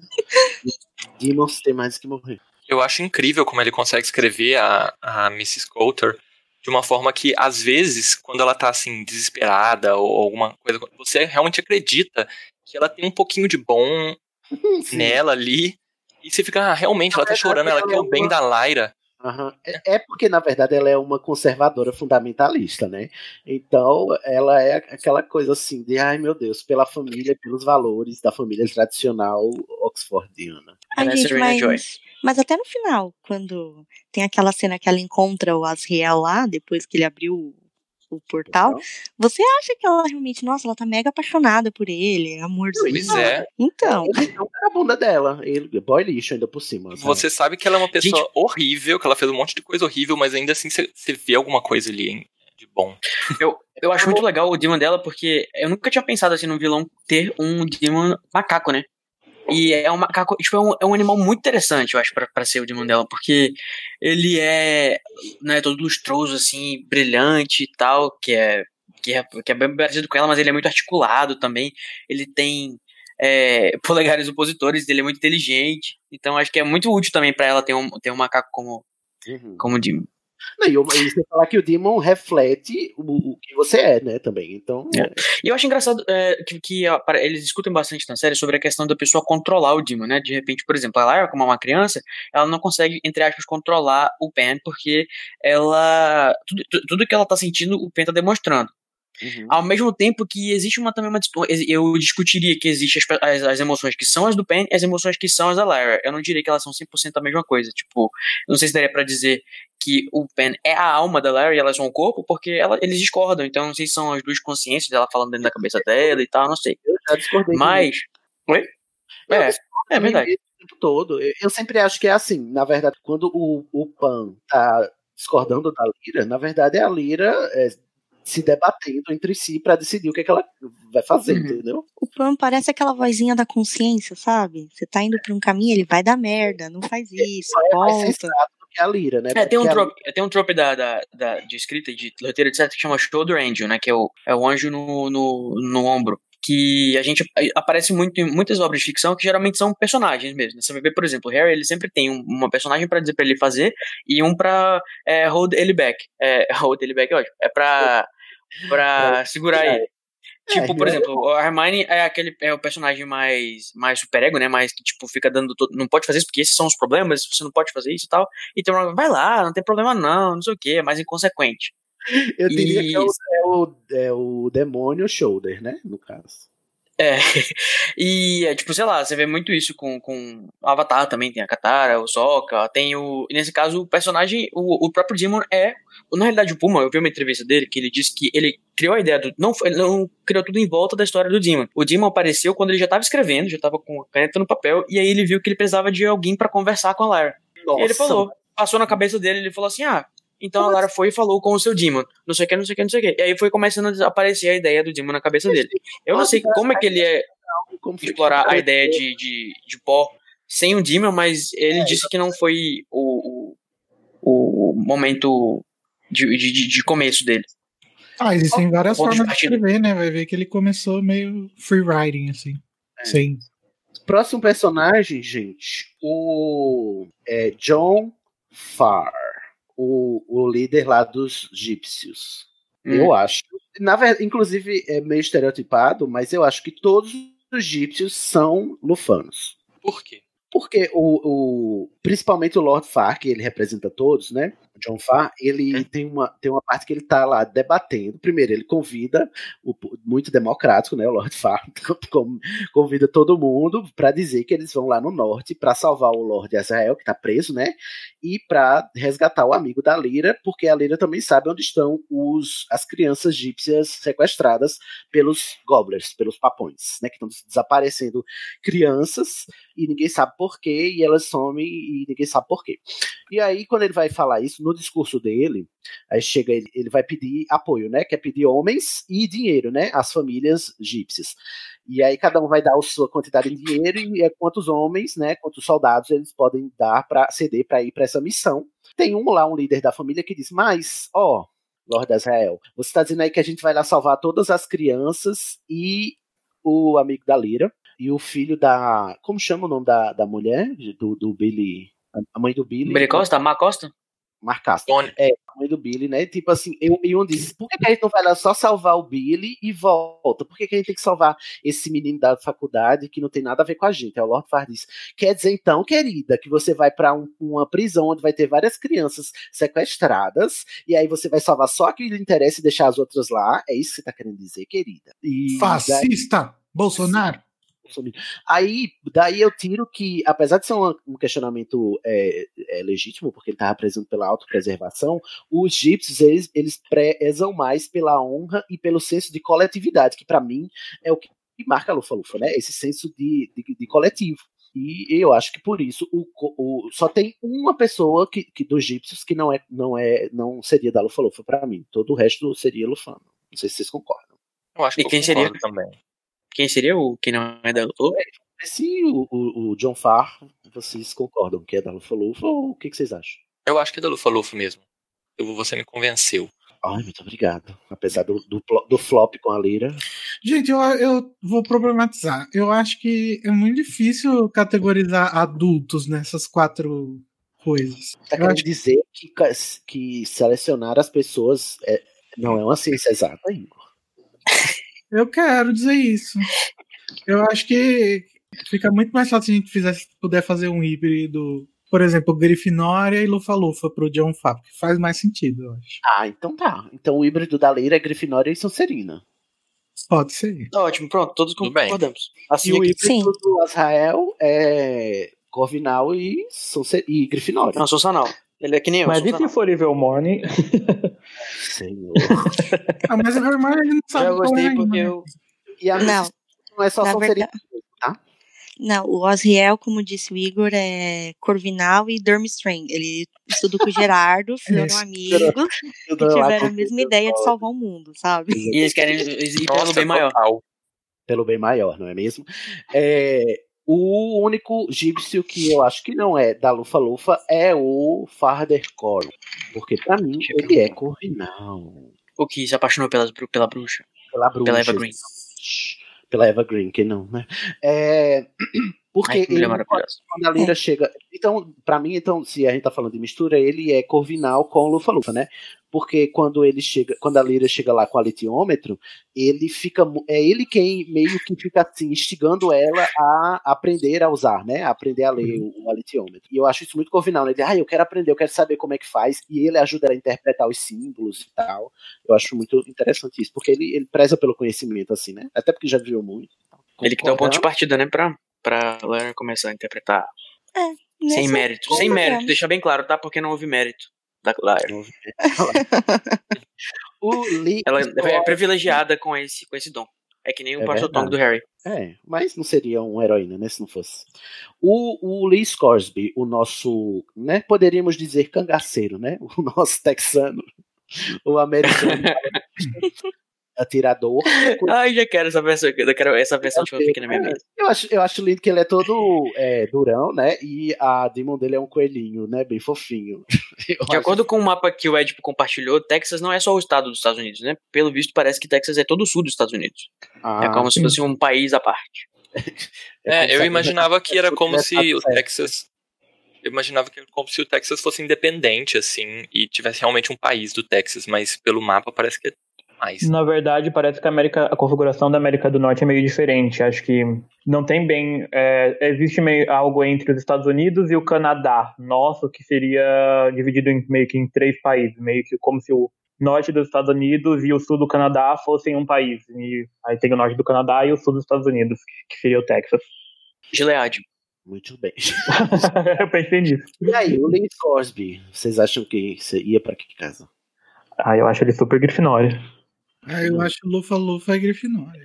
Eu acho É, que falou falar- Grifinória também. É. Concordo. É, o É, que mais faz sentido pelo- é ele. Pelas atitudes dele, é bem mais isso. E tem aquele conto que, focado nele, como ele conheceu o York, é, fica bem claro que ele é bem isso mesmo, Lufa Lufa e Grifinória, no conto. Eu acho ele muito fofo pra ser, pra ser só Grifinória. O Grifinória é meio cuzão às vezes. Né? Não se esqueçam que ele tem uma lebre, gente, de. Exatamente, é uma coelha. É, ele só tem aquele ar de durão, mas. casca, né? A casca grossa, mas por dentro. É porque o Sam Elliott que fazia ele no, no filme também, outro que é maravilhoso. É verdade. Gente, Mas o novo que vai fazer ele na próxima nova série também vai ser fantástico. O é foda. Ah, eu li Manuel Miranda, amo. Deus é mais. É o. Hamilton. Ah, gente, vocês estão falando do novo cast. Vocês gostaram do, do Lord Asriel? Gente, por favor, foca. No final a gente vai pra isso. o Yorick, gente, o urso Yorick Burnison. Ai, eu amo o Yorick. Ele é, cor... ele é gr- Grifinória. Com Grifinória mesmo, só Grifinória. Ele é Grifinória, né? Ele é Ele é- Grifinória. A gente tem uma é muito opinião muito, corajoso. impopular, eu sei que vocês vão me odiar por isso. Pra... Ai, Mas eu não gosto dos, eu não gosto dos ursos nessa, nesse livro. Ai, sai daqui. Ai, isso é bem popular mesmo, porque eu amo os ursos. Eu amo o Yorick. Acho que eles não belong. Não belong. Não. Nossa, eu acho essa parte, porque o livro é dividido em três partes, né? Eu acho essa parte uma das mais legais, que ela vai pra lá. Nossa, Não, eu, eu, me adorei divirto lendo, parte. mas eu acho assim, de fora, parece que tá- parece um- um- um- uma coisa que não, não, não combinou muito com o mundo, não sei. Muito estranho. Ah, porque é um mundo que tem um- os bichos fora fala- do corpo, que, com as bruxas Não, eu lá que eu, voam entendo- no eu imagino que ele deve ter graveto. feito isso. É, Tem eu acho que ele deve ter bruxa. feito isso talvez por essa questão de que, assim, que todos os seres que são conscientes, né, são seres humanos ou, ou, ou demons na história, né? E os ursos. A gente não, não sei se tem algum outro animal também especial que fala. Mas talvez tenha sido justamente pra poder ter aquela questão da. de. Quando eles apresentam, né, a história do, do, do Spencer Bjorn, que são os ursos. É, os ursos lá de. Volvanger, que é de armadura, que aparece quando ele- o cara tá falando lá na, na, na, na, na sala que a Lara tá escondida. E é muito bacana que ele já. Eu tava relendo, né? Eu não tinha entendido isso da primeira vez que eu li, porque eles estão falando: Ah, você acredita que o rei lá de Svalbard, ele quer um demon? Que absurdo, não sei o que, todo mundo começa a rir, kkkk. E tipo, tu fica, ué, mas não é todo mundo que tem o demon? Só que, né, ele não tem o demon porque ele não é um, um ser humano. E eu gosto muito da discussão que os ursos engendram no livro, que é assim, a Lyra primeiro fica com pena dele, porque é que, que pena não ter um Demon, né? E aí a gente fica de coração partido mesmo quando você vê uma pessoa sem o Demon, assim, a, a, a sequência do Tony é, é das mais emocionantes, de mais cortar o coração, né, do livro, quando ela descobre Ai. Tony sem a rateira dele, né? Sem o, o demon dele. E aí a Lyra fica com muita dó dele, né? E diz: Não, que triste deve ser você não ter um demon. E o Yorick vai lá e diz: A gente não tem demon, mas a nossa alma está nossa, na nossa armadura. Só que por trás disso está a- também a discussão é, sobre nos ursos que é assim, é, quão prejudicial é para você você tentar ser quem você não é. Né? Porque é, é todo o o- é todo o mote da disputa entre o Yorick e o como é o nome? Yof- Yofur. Yofur Renixon. É, porque o Yulfur, ele é um urso que quer ter um demon, né? Isso não faz parte de ser urso, porque ser urso É, e não você só isso, ele quer ser humano praticamente, né? A- a- né? Tipo assim, o, o Yorick chega numa hora que ele diz assim: é, é, Lira, um- uma pessoa nunca, um ser humano nunca vai conseguir enganar um urso. Ela diz, por quê? Porque os ursos sabem o que eles são. E é isso que deixa você convicto de quem você é, e por isso você não é enganado. E é por isso que ele diz que ele foi enganado, né? Porque é, roubaram a armadura do Yorick, né? E eles, porque foi porque num tempo ele estava em crise e tal, enfim, enganaram ele pra pra tomar o, o trono dele, né? Só que o rei, o, o Yusur, ai, sempre, eu sempre Yufor. Yufor. É, aí tem até. Como eu não sou íntimo dele, eu chamo ele mais pelo sobrenome, que é Renixon. que é mais fácil, né, Renix? É, a Lira, ele diz, ó, tenta aqui me enganar. E a Lira fica dando umas pauladas nele e não consegue, né? Dar uma paulada no, no, no Yorick. Aí chega lá no final, ela engana o urso. E eu acho isso maravilhoso, porque é assim, ela não conseguiu enganar o Yorick. O Yorick mo- demonstrou a ela que ela não conseguiria enganar alguém que está convicto de quem é. Mas como o, o rei lá, ele quer ser o que ele não é, ele não gosta de quem ele é, ele é enganado por uma criança humana, entendeu? Porque ela é, é, é, mente pra ele e tal. E eu acho isso muito interessante, né? Essa, essa crítica. Até porque tem muita, muita assim, do. Por causa dessa divisão entre Demon e você, tem muita essa divisão entre é, a sua aparência e a sua essência. O que eu acho que pode ser um problema, né? Assim, potencialista e tal, mas o livro é, é, traz a gente a pensar nisso. É, de, de você. o- a- as consequências que levam você a tentar ser quem você não é, ou quem você não pode ser, né? Ou você não gostar do que você é. Lutar contra a sua natureza. Aceita, aceita querido, que dói mais. Aceita que dói menos. atura ou surta, né? E o próximo personagem é a Serafina Pekala. Primeiro, gente, eu queria anotar uma semelhança. Vocês notam uma semelhança? A semelhança entre a Serafina Pekala e a Serafina Pickery. Ah. Que? Nossa, JK tá muito plagia- plagiadora, não é mesmo? Chernobyl. Não, eu fiquei Chernobyl. Gente, mas no começo do livro tem um Trelawney, logo na primeira cena. É verdade. Verdade. É o parente do personagem do, do, do Sidney. Desmascaramos a JK. Será que é a própria Trelawney que foi parar nesse mundo? Eu fiquei pensando se existe uma bruxa famosa chamada Serafina, porque Serafina Pekala e Pickery, sei lá, que, que parece que é derivado foneticamente, né? E se, se ouve isso. É, eu acho que é porque a Serafina vem de Serafim, né? Que é um tipo de anjo, de repente. Não sei se isso deve inspirar alguma coisa, tipo, que voa, não sei o que e tal. Que voa. É porque as bruxas voam. Serafina. Pekala é uma bruxa, né? Eu acho muito legal as bruxas como são retratadas aqui. Bruxas são só mulheres, inclusive, não tem bruxos homens, apesar de ter uns caras lá que se fingem de bruxa, né? Assim, se fingem não. Eles eles estão no clã das bruxas, mas não tem a mesma patente, né? Eu acho isso muito É legal. porque eles nascem. é, a bruxa, quando tem um filho homem, ele não, não é um bruxo, né? não tem poderes. Ele é um. Ele não, é- por exemplo, ele não vive. Ele não é imortal. Ele não é imortal, né? Não morre no final. Que é imortal. Mas aí é, as bruxas dão, dão esses, os filhos homens pra serem criados porque elas não querem é, crescer, ver o filho morrer e elas continuarem lá. Eu acho que a Serafina, ela é corvinal. Eu acho que ela é diferentona, assim, meio. Fala umas coisas meio que a Luna falaria. Ah, porque. A Será- Pickery ou a Pekla? A Pekla. A Pickery a gente É. sabe que não foi pra todas as casas de Vermont. Né? É. A- eu é acho Pecala. Eu falo Pecala. É, Ah, Pekla. é, eu acho que em inglês eles falam Pecala. Serafina Pekla. É, não, ela fala Pekla. é Pekla. É, A Eva Green, eu acho que fala Pek- Pekla. eu acho que ela tem um pouquinho de Sonserina também. Porque ela é muito Eu sei que eu focada- só sei que ela é um pouco pedante nesse livro. Ela fica toda hora. Toda vez que alguém começa a falar qualquer coisa, ela fica, ai, mas as bruxas vivem para sempre, sabe? As bruxas não tem que se preocupar com esse tipo de coisa, cara. Ah, não sei o que, bate meu pé. Ai, Hum. poxa, as bruxas não têm esse problema, sabe? Nós bruxos, nós vivemos vários anos. ninguém, ninguém perguntou, mano, entendeu? Tipo, tá, tá batizada. Mas eu amo a Serafina, adoro muito ela. Inclusive, Ai. gosto muito do, do Demon dela, né? Que assim. o, o Kaisa É um. É um cisne, não é? Não, é um ganso. Um ganso. 2, 3, 4, 5, 6, 7, 8. E aí, pronto. Selecion, querem selecionar mais alguém? Deixa eu ver, deixa eu ver. Só tem gente dos outros livros agora, né? É. É, eu acho que o Importa, sim. importante mesmo são esses.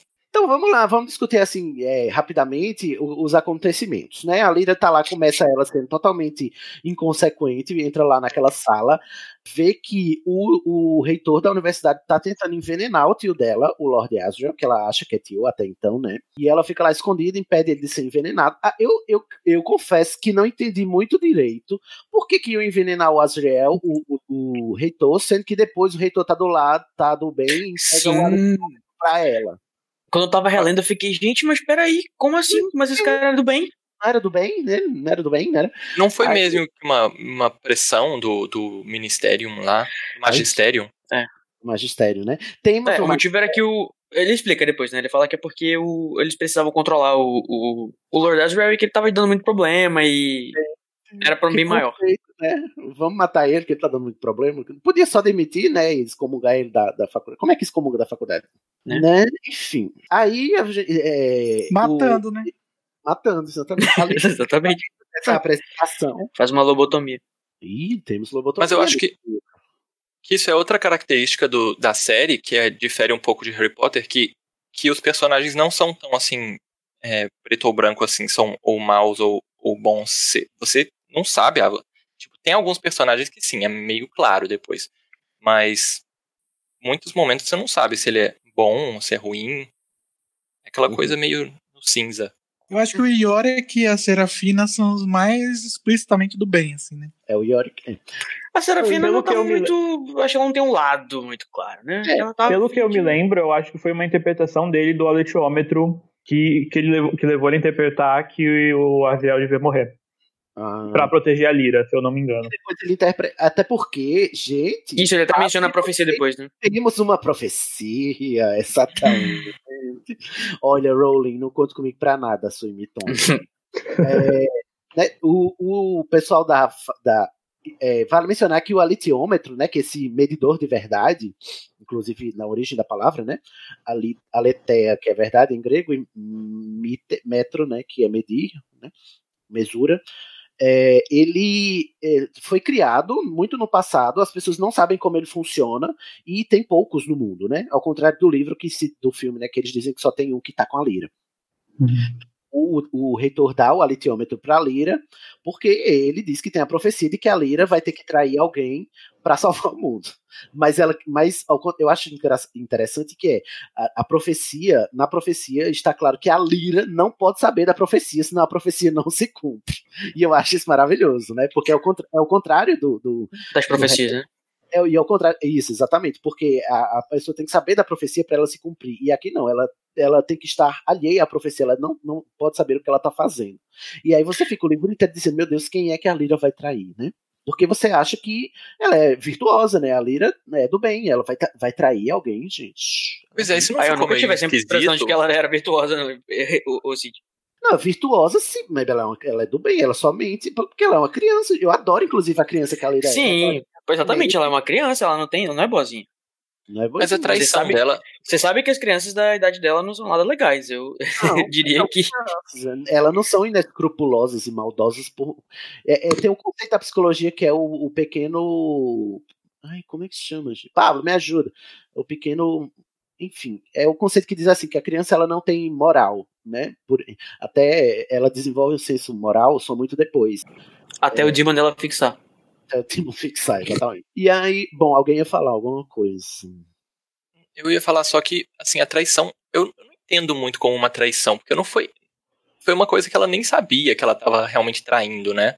Porque a traição não foi que ela levou o- Roger lá pro Lord, Asiel, mas ela não sabia, então. A traição não foi quando ela se separou do. do Eita, olha o spoiler. Olha o spoiler. Não, eu já nem lembrava de- disso. Então as, as outras traições são traições fake. Você só acha que é. Então é que nem a Esse Daniel, é. que vai ser uma vez por amor, uma vez por, por, por Ah. fogo e uma vez pelo não sei o quê. Pera, calma, gente. Porque a Lina mesmo diz: ai meu Deus, a traição que me disseram, eu traí meu amigo, eu traí meu amigo. Eu fiquei entendendo que era essa a traição já. Eu também entendi, mas aí eu não lembro dos outros livros como é que é. Mas aí, como eu, como a gente entende, como a profecia não pode ser sabida por ela, eu entendi que ela ia trair sem saber mesmo. E ela acabou. Ela se sentiu traidora, entendeu? E pra mim é o que importa, no caso, né? Para os efeitos da profecia. E aí ninguém sabe muito bem como funciona, né? Os alitiômetros, mas é, descobre-se o Lord Ezel tá vindo lá do norte, né? Mostrando um troço muito louco, que é um pó, é um brilho que fica na- nas pessoas depois que elas crescem, né? E nas crianças não. E aí o que aconteceu foi que é, quando descobriram esse pó, o magistério, que é uma entidade religiosa, e eles descobriram que as crianças não têm, os adultos têm, e logo, né, imoralidade, que a pureza das crianças não atrai o pó e o- os adultos sim. Então vamos acabar com o pó. Acho maravilhoso isso, né? Um negócio natural, eles querem acabar. E aí é o que a Colton tá fazendo, né? Que é muito, é, na- sabe, muito, muito, eu acho isso muito, é, como diz, é, o amor cristão, né? Vamos aqui sacrificar essas crianças, né? Pra gente, né? Em bem de- desse conceito religioso que é não ter mais o pó. Essas crianças praticamente indigentes. Gente, exatamente, que não tem família. Ela tá sequestrando crianças. Ai, gente, pera aí, só um momento, com licença, assim, porque eu vou participar, eu eu gostaria de fazer uma menção rosa pra um- uma das partes mais bonitas, eu acho, do livro, mais bem escritas, eu acho, que é quando aparece a introdução da, da Mrs. Coulter e tá falando sobre o primeiro rapaz que tá sendo levado. Ai, sim, é muito bonito essa parte, né? Como descri- a descrição do sequestro dele, né? Isso. Nossa, eu só de lembrar aqui fiquei todo arrepiado. É, que, tipo, porque o narrador, ele é meio que onisciente, né? É, é, a gente vê É, nessa, nessa cena. coisas que a Lira não vê. A gente vê também, tipo, o, o reitor conversando lá com o professor, dizendo que ia ter que entregar o alitiômetro pra Lira. A gente vê Uhum. o equestro e tal. A gente vê coisas que a Lira não sabe, que a gente sabe também. E eu gosto disso. Inclusive, nessa hora ele fala, tá no futuro. E- Por exemplo, fulano de tal jamais verá sua mãe, e sua mãe fará tal coisa, não sei o que, não sei o que, não sei o que. É, inclusive vai no futuro, né? É muito, Porque é o Tony, né? O sequestro do Tony. Do Tony. Esqueci o sobrenome dele. Que no final, depois a gente vai encontrar o Tony sem Demon, arrasado. E a gente fica. segurando um pedaço de, de peixe, né? Segurando um peixe seco, gente. Porque, Nossa, é verdade. E a gente sabe da, da gravidade que isso é um pouco antes, quando a Lyra tenta se aproximar do urso, do Yusuf. E Yusuf eu fico lembrando do Kama agora, do Crime de Grindelwald. é, mas é Yorick. Do Yorick, e ela diz: é, Ô, Pan, vai lá você primeiro, porque ele não pode tocar em você, então se aproxima lá. E eu fico aqui esperando na porta, na, na porta da caverna, né? E eles vão se afastando e eles vão ficando cada vez mais atormentados, e aí eles não conseguem nem chegar, sei lá, uma- um, um metro de distância um do outro, né? Um negócio assim. E Eu acho que tem que ter uma distância a- a- a- provável. né? Por exemplo, o que, que adianta a pessoa, por exemplo, ter um pássaro se o pássaro não vai poder voar? Mas eu acho que é uma questão também de, sabe, é tipo músculo de alongamento. Quanto mais você força, mais longe vai ficando. Tanto é que as, bruxas, as bruxas conseguem, né, ficar longe dos seus demônios, porque elas vivem pra sempre e elas vão, né, ao longo do tempo, vão se afastando cada vez mais e mais, pouquinho em pouquinho, né? Ah, mas isso é uma coisa que você tá dizendo, né? Eu tô interpretando, né? É. Porque eu acho. Eu nunca tinha pensado disso dessa forma. E, tipo, é, é- é doloroso, mas se você vai alongando, vai, o, o- a distância que vai conseguindo, você vai conseguindo cada vez mais. Mas veremos cenas disso nos próximos livros, não é mesmo? E aí a, a.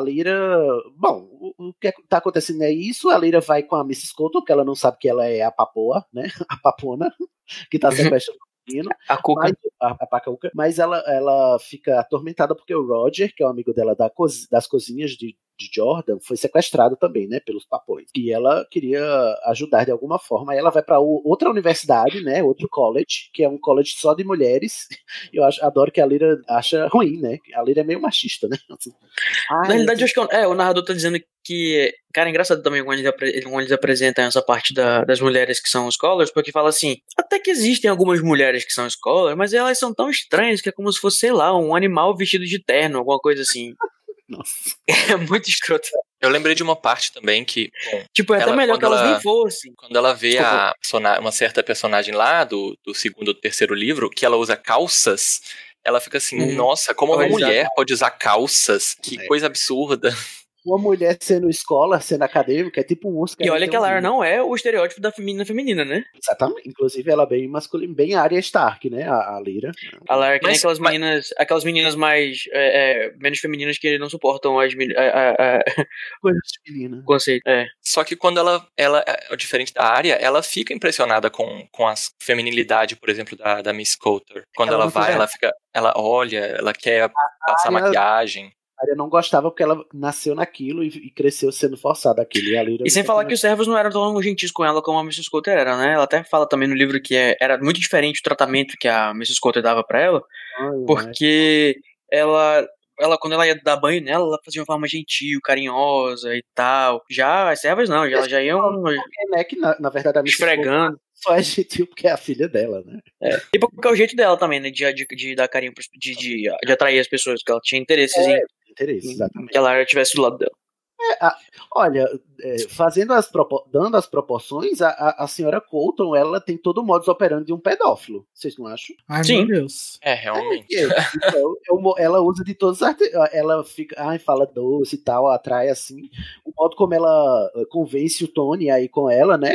É, é um pedófilo falando assim, ó, operando. Sabe uma associação que eu faço atualmente com a Damares, que tem todo aquele aquela tour do sequestro da menina indígena, e aí ela quer proteger as criancinhas, etc Pronto, e tal. Exatamente. E aí, bom, temos. Mas, gente, pera. é, não, que eu, não tô querendo dar spoiler, mas acho que é importante de pensar nesses caras, nesses homens que são gênios e, estuda, e que estudam a, a história, a ciência do mundo. Eu acho que eles são meio que um foreshadowing da, daquela personagem do terceiro livro lá. Segundo já. do segundo já. É, Ah, é. concordo. É, sim, eu acho que ela queria apresentar justamente, pra quando ela vê, ela ficar assim, né? Uhum. Tem Isso existe também.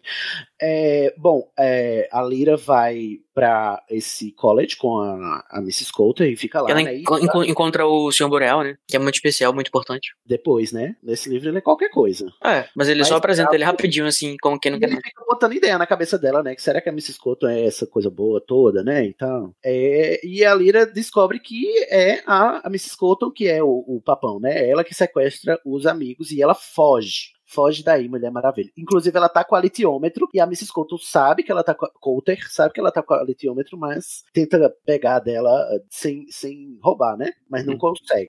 Eu lembro da cena do filme também que o, que o, o Pence se dá conta de que a Mrs. Coulter faz parte do, do, do, do Oblation Board.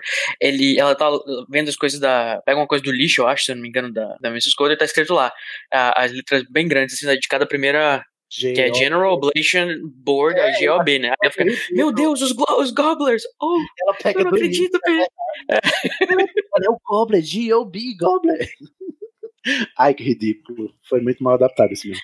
É... Uh, esqueci de falar uma, uma cena maravilhosa que, assim, eu acho que é um dos motivos pelos quais não foi muito sucesso, né, entre o círculo infanto-juvenil, é a cena da Lira com o, o Roger se enchendo a cara de vinho, bêbados vomitando de Verdade. É, Que ela eles até fumam também, né? Eles roubam, fumam e bebem e tal, assim. E, e, tipo assim, meu Deus, são crianças de 11 anos se enchendo a cara. é verdade isso? Eles vão lá nos túmulos, né, e trocam as moedas Eu acho de lugar. também que eles É, aí os fantasmas vão perturbar ela. E, tipo, eu acho interessante essa- esse conceito de você é enterrado com uma moedinha com o nome e o desenho do seu demon, porque quando você morre, o seu demon some, né? A gente vê, inclusive, isso agora, quando a Lyra foge, alguém, um sequestrador tenta sequestrar ela, porque é uma criança, e as crianças estão, né, os gobblers estão é, pagando, né, por crianças, né, se sequestrarem.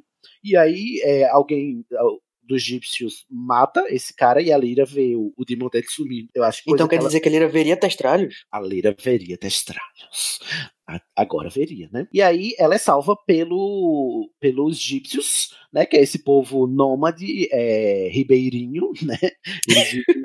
Que é um povo meio, é, sabe, é comunistas, né, gente? A gente, vamos dar os nomes, né? São comunistas. Inclusive, o jeito que descobre, né? Como ele descreve os, os egípcios é assim: os- as crianças têm pai e mãe, mas todo mundo toma conta, é uma coletividade que toma conta. Então, quando um- uma criança dos egípcios é, é sequestrada, todo mundo se afeta, porque na verdade todo mundo é filho de todo mundo. É um negócio bem, sabe, amor livre. É acho meio indígena. né? Verdade.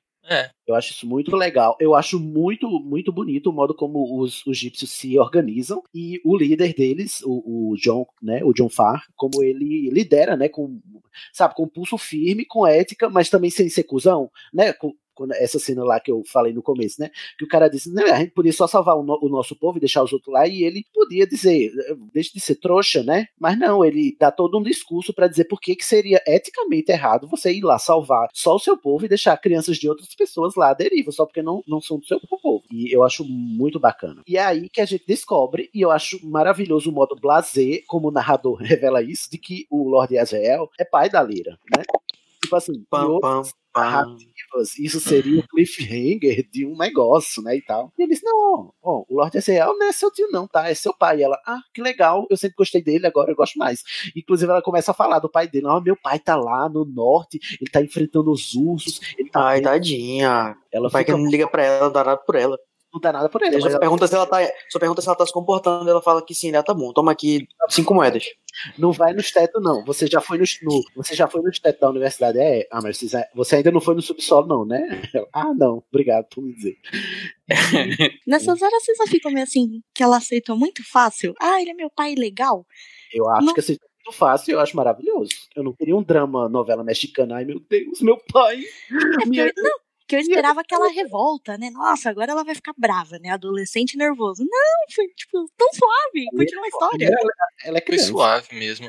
Mas ela também já não entende. Ela, o, o jeito que ela fala como- quando ele é só um, como quando ele é um tio, também não é assim. Ele é um tio, mas é um tio distante. Aí quando é ah, pai, tio, mas é distante do mesmo jeito. Não é a visão que ela tem é diferente dele. Não é. comum. E ela Eu- também eu não acho que tem assim- muita referência de família, né? Então. Exatamente, eu É, acho então, que é assim, o único parente diferente- vivo dela, né? E aí ele. Tipo, o pai e tio, é só acaba sendo só um status, É só um nome diferente, né? um nome E a, diferente. e a Lara não é só um órfão como a maioria dos outros órfãos que tem uma vida escrota, que não sei o que e tal, que, sabe, que é rejeitada por todos. Ela tem uma vida relativamente. Inter... é- Ela é órfã, né? Entre aspas, ela, ela é, mora lá na universidade, só que ela tem os amigos dela, tem a vida dela, ela brinca, ela é. Tem tudo, ela não, tipo, não é uma pessoa que é totalmente rejeitada e oprimida, como a maioria dos órfãos de. de... Ela não foi criada pela tia Petúnia, né? Resumindo. Pelo tio Duda. Tio Walter. Ó, e aí os, os egípcios combinam. Então tá, fechou, partiu norte, mas a gente tem que. e- e- Ah, nesse meio tempo vem aqueles besouros do inferno, né? Espionar eles. Meu Deus, que tem um espírito maligno. espírito maligno dentro. Eu acho, eu acho ótimo isso. É- de onde que pegam esses espíritos e botam lá dentro? E se você matar o bicho, ele vai te perseguir a vida inteira, porque são espíritos atormentados. Eu acho foda isso. É o Beuzebu. Beuzebu. São É. dois, são dois, né? É algum fantasma sem moeda. Sem moeda, né? São dois mosquitos, um escapa, que são espi- mosquitos espiãos da, da Mrs. Coulter, e um, um eles prendem, né? E a Lyra fica com ele, porque isso é o quê? É uma arma de Jack. É, pá, pá, pá, pá, não vai ser usado depois. E nesse, também nesse meio tempo que eles estão viajando pro norte, chega o Demon da Serafina, né? Pra dizer, gente, vocês estão loucos, para de ser doido, o que é que tá acontecendo, não sei o que, ele dá a letra lá. Eles fiquem sabendo que tem uma litiômetra aqui com a menina, me prova aí que, que ela sabe ler mesmo. E nessa, durante a viagem, a Lyra vai aprendendo a ler o litiômetro com a ajuda do Father Coron, né? Que é o ancião lá do- dos egípcios, inclusive, que teve um rolo com a Serafina Peca. O... Ai, que delícia. Que isso?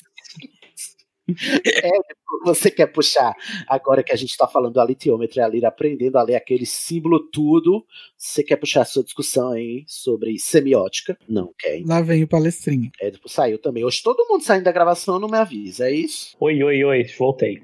Oi, Édipo. Tudo bom, amigo? Você Tudo tava- bom? Chuchu. É, então, eu acho muito interessante esse. o medi como se fosse um medidor mesmo focado na semiótica, que a Lira consegue é, interpretar várias coisas através das imagens e das combinações delas e cada imagem tem um nível diferente de significado, isso é bem, bem legal. Um, bom jeito de explicar a semiótica, eu acho. É, semiótica, gente, na, nas ciências linguísticas, né, em ciências humanas, semiótica é o estudo do símbolo, do ícone, o, estudo da simbologia. Eu não sei como explicar, porque semiótica, nem os semióticos, semioticistas, sabem explicar o que é semiótica, não é direito, assim, você vai ter a disciplina de semiótica lá, é todo um semestre só para você entender o que é. Mas, na verdade, é assim, é, é verdade, é igual a linguística. É a ciência O que é arte também, por exemplo. o que é arte. O que é como é que se dá a construção de significados em torno de símbolos, né, feitas pelo conhecimento humano.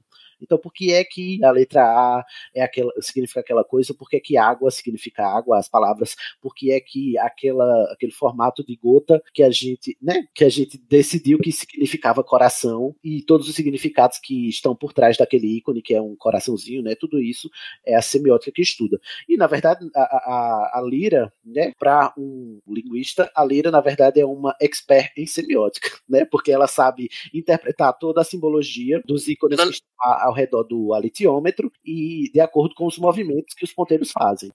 É que o Cid chamou ela meio de expert. Eu acho que tem uma diferença entre os expert mesmo e a Lira, né? Porque ela tem um talento, parece.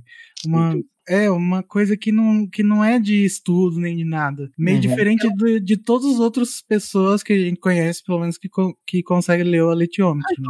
E demora mais tempo, tem que ver, checar vários livros e tal. eu, o- acho inter- eu acho interessante que, que isso faz pensar que, que até a própria verdade é uma coisa muito relativa é, dentro da história, porque é, não é, é como se o leitômetro medisse acontecimentos e o que, que esses acontecimentos influenciam dentro daquilo que você está perguntando. Então, é, a- quais são as somas, é, essa equação de, de acontecimentos para levar a essa ver- suposta verdade. É, todas essas variáveis, exatamente. É, sobre isso que o Igor falou, tanto é que o- os, os acadêmicos eles têm o livro do alitiômetro, né? Até, até chega até o ponto de que quando eles, não sei se eles estão conversando com o Kaiser, que é o, o Demon da Serafina, ou se é com aquele bruxo, né? Aquele homem bruxo. Ele, ela, é, alguém pergunta, ela tem um alitiômetro, mas ela tem o livro dos ícones? Ela diz, não, ela sabe ler sem os ícones. Ela, ah, prova aí então. E a Lira vai lá e prova, né? É, e, e no, no mais recente livro lá, que é um prelúdio, aparece uma aletiometrista que é relativamente importante para a história. Muito legal. Tá- Até que a Lira, quando ela tá tentando ler o alitiômetro, muitas vezes ela diz, né? Ai, eu tô focando muito na pergunta, eu tenho que deixar, tenho que relaxar, deixar a pergunta pairar na minha cabeça, sem foco, que aí a interpretação vem, né? Pra Lira é um negócio muito mais intuitivo. Eu me pergunto agora como é que ela conseguia interpretar sem vivência, né? Porque assim, a gente, como você tá falando, né? Semiótica ela é relacionada com uma série de coisas que a gente vai construindo com o sentido das coisas através do, do, do que a gente vive, através do que a gente lê, do que a gente experiencia. E ela possui uma criança, de onde que ela tira a interpretação daqueles, daqueles símbolos, já que ela Mas não estudou isso- eles ou não viveu ou não inspirou? Mas isso não é meio que um, entre aspas, poder dela Sim, sim, por é. ser quem ela é depois que a gente descobre? Também porque ela Uhum. tá aprendendo lá com um velho ancião, gente. Ele vai ensinando a ela o significado. Ah, mas eu acho que também tem um- uma, uma coisa importante nesse fato dela ser uma criança. É, quer dizer, isso, isso é muito importante pra série toda, né? O fato dela ser uma criança antes da puberdade. Eu acho que ela não não ter uma. não associar. Ela é ru- rueira também, sei lá. Ela não associa muito a academia, os- ou a linguística, a língua, as palavras, as ideias dela. Acho que ela consegue ser muito mais subjetiva e interpretar de uma forma mais infantil mesmo, e conseguir. Sem Menos influenciada pela vivência dela até. Então por É. isso que ela acaba não pensando tanto pra descobrir. imparcial. Parcial Tem uma outra coisa também, por exemplo, Tão imparcial quanto o Moro. a- a- o aletiômetro, ele parece, né, quando você tá lendo, parece que ele meio que tá conversando, ele, ele tá querendo mostrar coisas pra Lara. Não seria os símbolos que ele mostra baseados na vivência dela já? Ou seja, pra pessoas diferentes, bom, não, Não, não eu sei. Isso porque é de, é de fabricação, né? Humana, os símbolos. Mas pra ela, talvez, porque ela tem essa Ah, É, parece que existe uma consciência, assim, no leitiômetro. Pra mim Não, tem, tem dá essa impressão. De que Descobre é uma, é uma, uma pessoa. É o POC que move o alitiômetro, né? O POC é de- que eles não entendem. Mas eu acho que o que o Henrique, eu, eu entendi o que o Henrique quer dizer como o alitiômetro mostra pra ela coisas que ela vai que ele sabe que ela vai É, interpretar. exatamente, eu pensei assim. Não que os ícones mudam, mas que, tipo assim, ele mostraria um ícone pra uma pessoa, Uhum. mas Uhum. ele mostraria outro, porque ele, a Lira vai interpretar de tal maneira e outra pessoa de Aí tal. se ele não gosta da pessoa, ele É, vai isso trollar a pessoa. É, Exatamente. sim, porque são, é, são várias combinações, né? Uhum. Então ele pode dar a mesma mensagem com talvez símbolos diferentes pra cada Sim. um. né? É, Parece muito com, Só com que isso é tão- tarô, isso é- né? É, Mas se bem que isso é tão. Sim. Não dá pra explicar, não pode ser científico, não pode dizer que ah, a gente não pode conseguir achar de fato uma explicação por que, que ela consegue ler, porque realmente é místico. Tanto é que. Ah, não posso falar, é spoiler. É, não pode falar. A com Mas vocês pó. sabem do que eu tô falando, né? Sim. Aham. Pois Aí, é. No bom, final dos livros. Enquanto Sim. isso, é, eles estão viajando pro norte e ficam sabendo que o Asriel foi preso pelo novo rei urso lá e o bruxo lá da dica, ó, vocês vão pro norte, eu acho que vocês iam querer ter ao lado de vocês um urso de armadura. E eles, e agora, gente, como que a gente vai conseguir o apoio de um urso de armadura, né? Eles chegam lá no norte e ele- é, eu acho, não sei, quem é que dá a dica pra procurar o, o, o Yorick? Não tô lembrando agora. Eu acho eles que é o. O. O, o cowboy. O. O Scorpion. Scorpion. Não sei se é ele, não. É ele? Ele só descobre o Scorsby lá, não, no norte. Só conhece o Scorsby no norte. Não era tipo o Father Coram? Eu não sei, alguém fala alguma coisa. é Ah, aquele, ou então é aquele cara que é, serve como ponte entre as bruxas e os humanos. isso, Eles vão lá isso, na, é ele. na- E aí tem tanto que ela tem a- o rolê da Lira pegar um galho, não sei o que lá, uma coisa assim, e o Yorick tá na mesma cidade, preso, trabalhando na cidade. É isso mesmo. Ah, é meio, inclusive tem um urso, um urso ali é, preso, porque ele, ele cometeu um crime lá dos ursos, um crime de urso. E aí eles chegam lá, mas na verdade ele, ele, não, ele foi condenado ao ostracismo, roubaram a armadura dele, e a gente vai descobrir a importância da armadura do urso, que é feito de metal de metal da lua. É, é isso mesmo, gente. Metal de estrela, um negócio assim, né? O, o, o metal das armaduras dos ursos. Não lembro. É, dá, uma, dá a entender que eles chamam de uma outra maneira uma coisa que pra gente seria, sei lá, um metal de algum cometa que caiu na Terra, alguma coisa assim. Bem Wakanda feeling.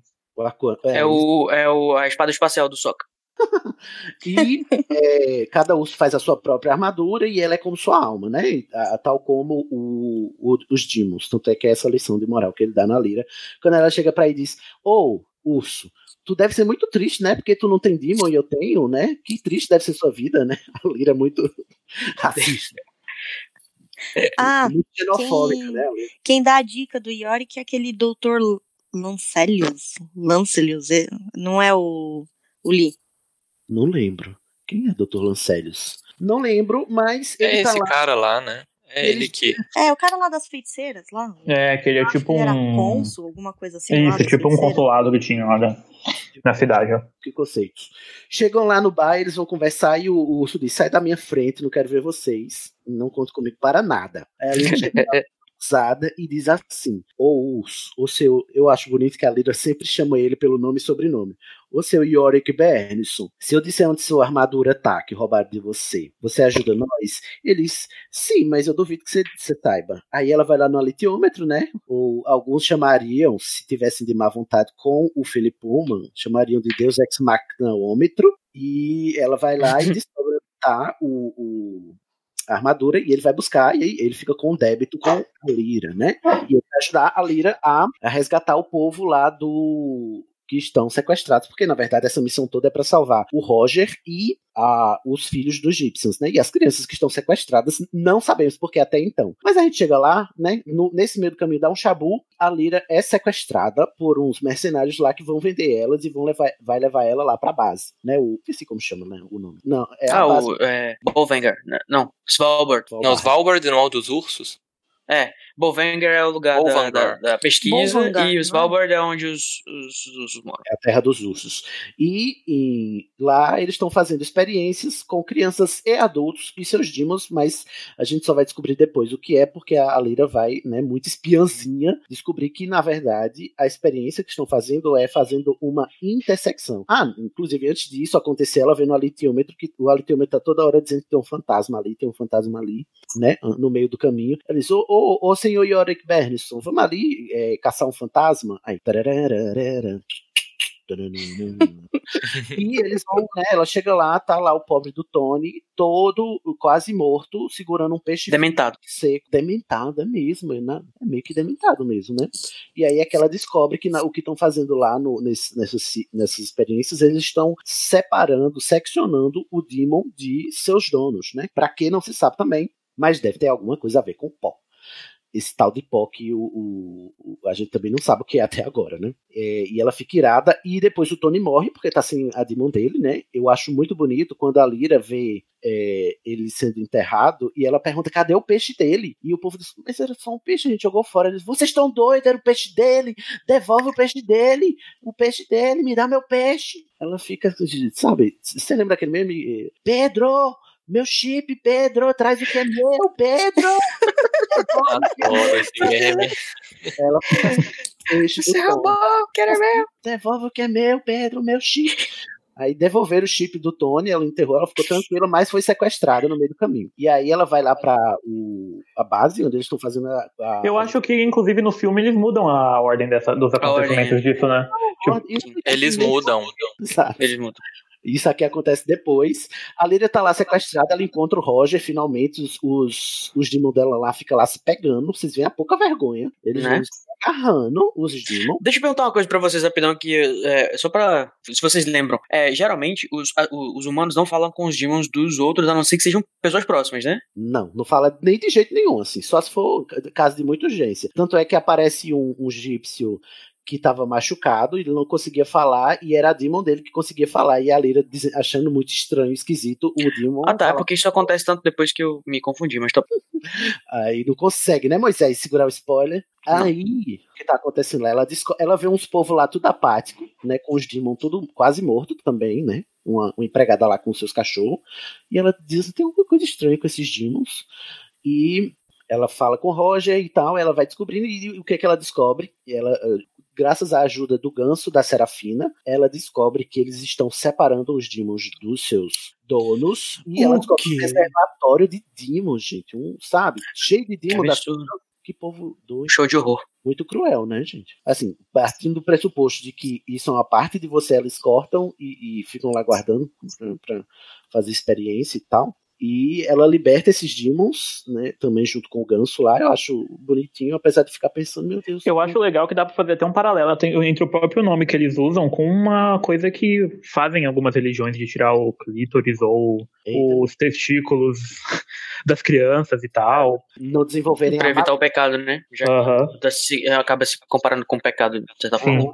Porque a gente descobre a partir da senhora Coulson que, na verdade, o que eles querem, eles descobrem que o pó é pecaminoso, porque de alguma forma eles relacionamento, eles re- relacionam o pó com conhecimento, né? E com malícia, porque só tem pó nos adultos, não tem pó na criança. E aí eles a gente tem que se expurgar desse mal, desse pecado. Então, a gente vai, um, cortar os demons dos adultos para que eles não tenham pó. E aí a gente vê lá que também tem adultos com os demons é, seccionados, né? Tanto é que os demons ficam apáticos assim e viram só, como a senhora Colton Coulter diz, né? Bichos de estimações muito legais. Ah, essa cena é horrível. Cruel, né? Dá raiva de dar vontade de dar uma tapa na cara dela, sério. Ela é muito escrota. Quando ela acaba de. Não sei se ia chegar nessa parte. Que já tá falando sobre a fala dela, né? Sim, pode Uhum. Que quando a, a- ela, ela interrompe, né? A, a- a- o negócio lá da Lyra. E Deus ela Ex Machina fica, também tipo, aí, né? mais ou menos. Que eles, é, eu, eu diria mais arma de Sharkov do que Ex Dia- Não, mas ela no dia que a Lyra vai ser seccionada. Então, É, não, é meio Deus Ex Machina, né? Tipo, com tanto Mas assim, dia... eu digo porque ela, ela Ela preparou o pessoal já pra fazer um plano com o negócio do negócio de incêndio antes, ela planejou tudo já. não sei porque Ela que deu ela- sorte que a Mrs. Couto tava lá naquela hora, realmente, mas. Amigo, aceita que foi Deus Ex Machina. Gente não Foi uma sorte bem grande, né? Porque a única pessoa que ia parar aquilo. Porque- E você não entende por que ela ia parar, só entende depois, porque ela é a filha, né? de- A, a Mrs. Coulter é a mãe Uhum. dela, e ela não ia aturar, a, a admitir. Tanto é que ela disse: é tão bom cortar, por que que você não corta o seu Demon, né, querida? Ela fica ali, Né? tipo, é por isso que ficou É. raiva da, da mulher, porque, tipo, qualquer um menos da filha dela e dela, entendeu? É, pode. Olha, Vai virar um pet. Mas na minha família, não. Né? Vê se ela fica sem aquele macaco insuportável. Não fica, né? É que nem ela gosta, acho que nem ela gosta daquele macaco. Aí, bom, a, a, a Lyra quase é interseccionada, né? Pra evitar o pecado, porque eles, eles cortam os das crianças antes da puberdade, porque é por volta da puberdade que o pó desce, né? na- sobre as pessoas, e, e também é por volta da puberdade que o- os demons começam a tomar a sua forma definitiva. Então eles a- associam isso com pecado, porque na puberdade é quando a pessoa começa a cometer pecado, né? Aquela. Aí, porque- tem inclusive toda uma associação religiosa com o Gênesis e o pecado original, né? Que o pecado original é a malícia, né? O, o, a- o sexo. E o conhecimento, né? Também. No final a gente vai descobrir lá com o Lord Azrael. Então quer dizer que o ET Bilu é satanista. Satanista. Com certeza. Sempre foi. Sempre foi. E parou E aí, no Brasil, você queria o quê? Não Ah, falar o pro Brasil- brasileiro buscar conhecimento? Que horror.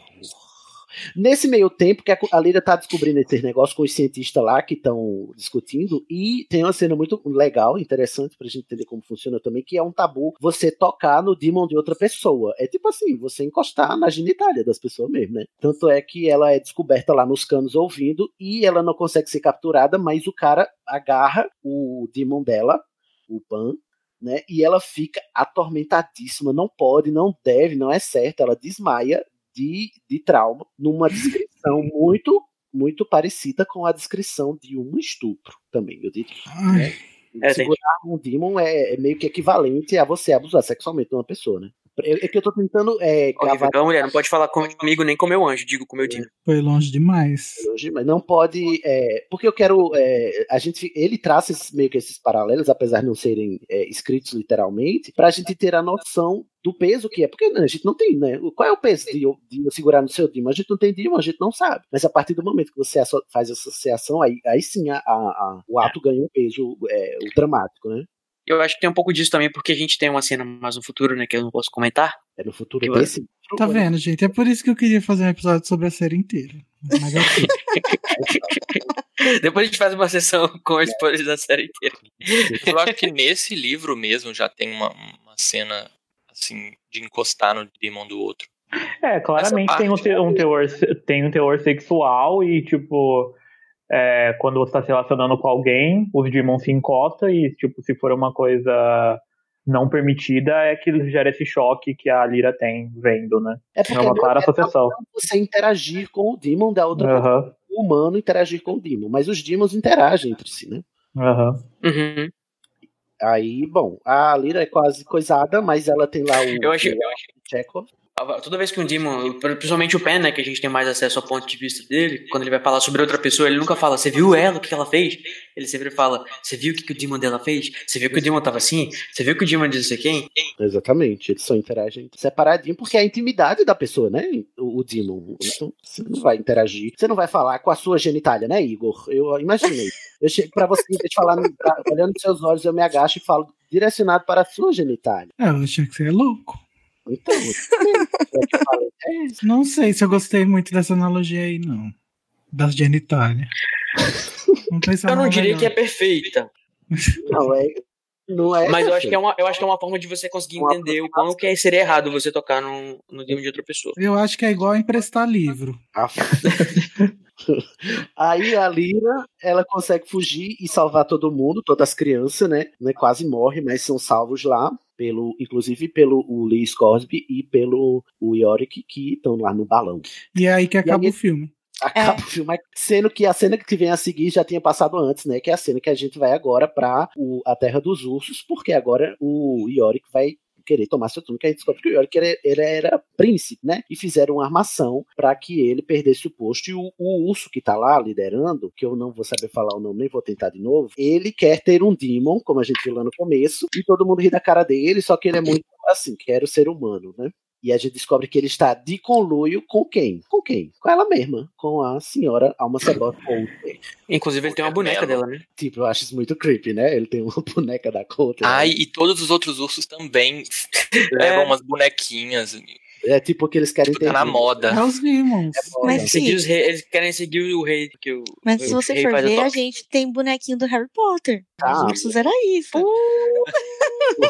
Eu não tenho um boneco do rei. do Quem não tem uma varinha em casa não pode falar nada, eu só digo isso, hein? Não pode dizer que é patético, ou dizer.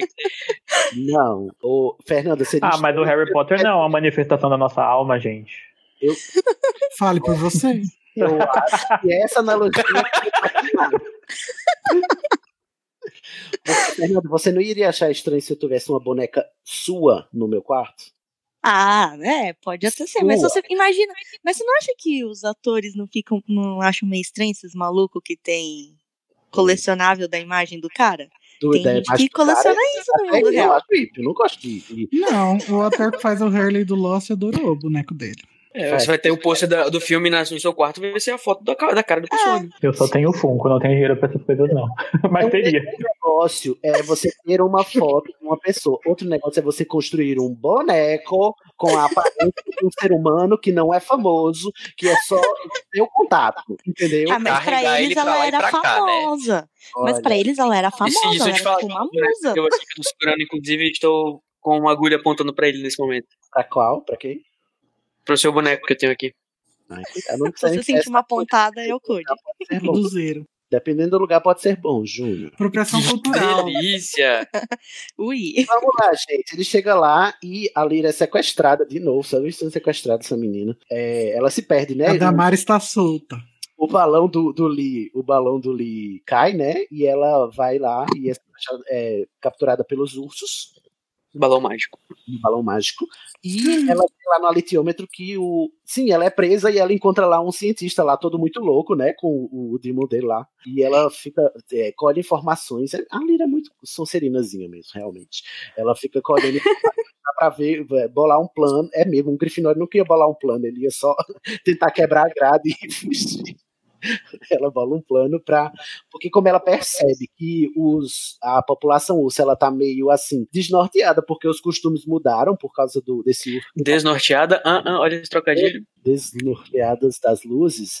Aí ela diz: Ah, então posso enganar eles aqui. Aí ela consegue enganar eles com as informações que esse cara dá a ela, que ele tá meio louco. E ele é o tipo, é o tipo, típico cientista egocêntrico, né? Quando ela fala que ela inventa as mentiras dela lá pra puxar o, o saco dele e al- alterar o ego dele, né? Assim, né? Afrontar o ego dele pra ele dizer o que ela quer. Aí ela consegue uma audiência com esse urso rei aí que quer ter um demon. E aí ela diz: Sabe o que eu vou fazer? Eu vou fingir que eu sou o demon dele. Eu vou fingir que eu sou o demon do Yorick e que ele tá perdendo e que eu posso ser o demon dele. Olha, muito, muito sonserinazinha mesmo. Nossa, eu Ela- achei essa sacada dela genial. Foi Eu muito, meu muito voto. boa. Tô mudando meu voto porque a Lira é Não. sonserina mesmo. Foi genial a sacada dela nesse momento. E aí ela vai lá com a Lition e diz, ah, mas prova aí que você é um demon mesmo. Aí ela faz, ele faz umas perguntas. Eu acho, eu só acho um pouco ridículo que ela diz assim, ó, eu vou ali na salinha, você me espera aqui porque nós, demons, nós só podemos ver a verdade escondida. Então eu vou ali na salinha e aí eu já vou. Aguardem até dois dias úteis, a sua resposta tá na sua mão. É nessa parte que que o narrador começa a falar da, do alitiômetro como se fosse uma voz mesmo, né? Assim, tipo, o alitiômetro conta. na- é, você tem a voz do alitiômetro narrando, né? O- a- até então era só a Lira dizendo, eu vi no alitiômetro que. E agora, tipo assim, tem um- parágrafos inteiros de primeira pessoa do alitiômetro dizendo ele matou o pai dele, porque o pai dele, não sei o que, não sei o que e tal. Aí ela consegue convencer o urso e diz assim: ó, mas você vai ter que destruir ele num combate singular, né? Game of Thrones. Game of Thrones imitando aí o, o filho Puma. E porque só assim eu vou poder passar a ser sua Demon, porque se você ele morrer na, na mão de outra pessoa, eu simplesmente vou desaparecer. Aí vem o combate, né? E aí no A gente é combate, muito trendsetter, né? Esse Felipe Puma, muito vanguardista. o guardista. Gerou as próximas gerações que viriam. E aí, Tá ó, eu acho legal no combate, porque é assim, toda aquela discussão sobre você não ir contra a sua natureza é, é colocada em prática aqui, porque o, o Yorick e a Leira sabe, né? O Yorick diz os ursos não conseguem ser enganados. Então o Yorick que tava, era menor, tava com a armadura pior. Ele jamais ia conseguir vencer. A Leira até fica se sentindo culpada. Meu Deus, foi o. Eu acabei de sentenciar ele pra morte. não, primeiro ela disse, eita, foi o Yorick que eu traí, porque eu mandei ele pra morte, né, e tal, e apesar dela conseguir avisar ele, mas aí o Yorick diz, minha querida, você lacrou, não, tombei, dona do meu cu, você conseguiu enganar o urso, você é muito lacradora, língua de, de prata, lira língua de, de, de prata. É, ó, eu tinha falado eu língua queria. mágica, mas é, no livrinho que eu tenho aqui no português chamavam de língua mágica mesmo, na tradução. Ficou Em muito inglês zoado. é Silver Tongue, né? Mas eu acho que é. Em português traduziram como língua mágica. É, é idiomático, não, língua de prata em português não tem esse significado, né, assim, só, só se a gente importar. E aí ele vai... Inclusive, o ministro do, da Alemanha lá no Crimes de Grindelwald fala que o Grindelwald tem a língua de. Tem a língua de prata, Silver Tongue. É. Ah, que legal. Olha aí. Falou Olha, gente, o Gerardo e a Lira. E a Lira. Ai, não. Será que já Lair e Grindelwald são a mesma pessoa? São. Eles são loiros. Lira é o Grindelwald do futuro. Meu é, Deus. É o Grindelwald do, do de Harry Potter. E a Mera. E Meryl. É, Olha, muito bem, Igor. Você entrou na brincadeira, é assim que se faz, tá, Igor? Obrigado, prezado. Aí eles vão ter a batalha, e é nessa batalha que aquela dinâmica, como eu dizia, né, de você ir contra a sua natureza vai. Porque o, o Yorick diz: é, você nunca irá conseguir enganar um, um urso que está certo de sua natureza. Só que o, o outro lá, ele tá querendo ser que ele não é, ele veste umas armaduras tudo falsas, né, só de ouro, né, e tipo, ouro não protege nada. E ele é muito, sabe, pavão, né? Esse pavoneando, ele é todo sobre aparências. E Drag o Yorick queen. tá muito convicto de que. Gilderoy Lockhart. Ah, o Lockhart. Verdade. Muito Lockhartzinho. E a Lyra disse: Meu Deus, ele tá todo lascado, ele tá com a pata quebrada, o Yorick, sendo que o Yorick tava enganando o urso, né? Guardando a sua pata pra dar o golpe de misericórdia. E eu acho isso maravilhoso, essa cena, como é descrita. E é gore também, tipo. Nossa, fazer- fico muito aflito com essa retirada da mandíbula. Meu Deus. É, e eu fiquei assim, meu Deus, como né? É um livro pra criança, gente. É um livro E no filme, no filme é igual também, né? A língua dele foi pendurada para fora. É, só que aqueles monte de ursão branquinho do Coca-Cola, no fundo, dá uma, uma balanceada. suavizada.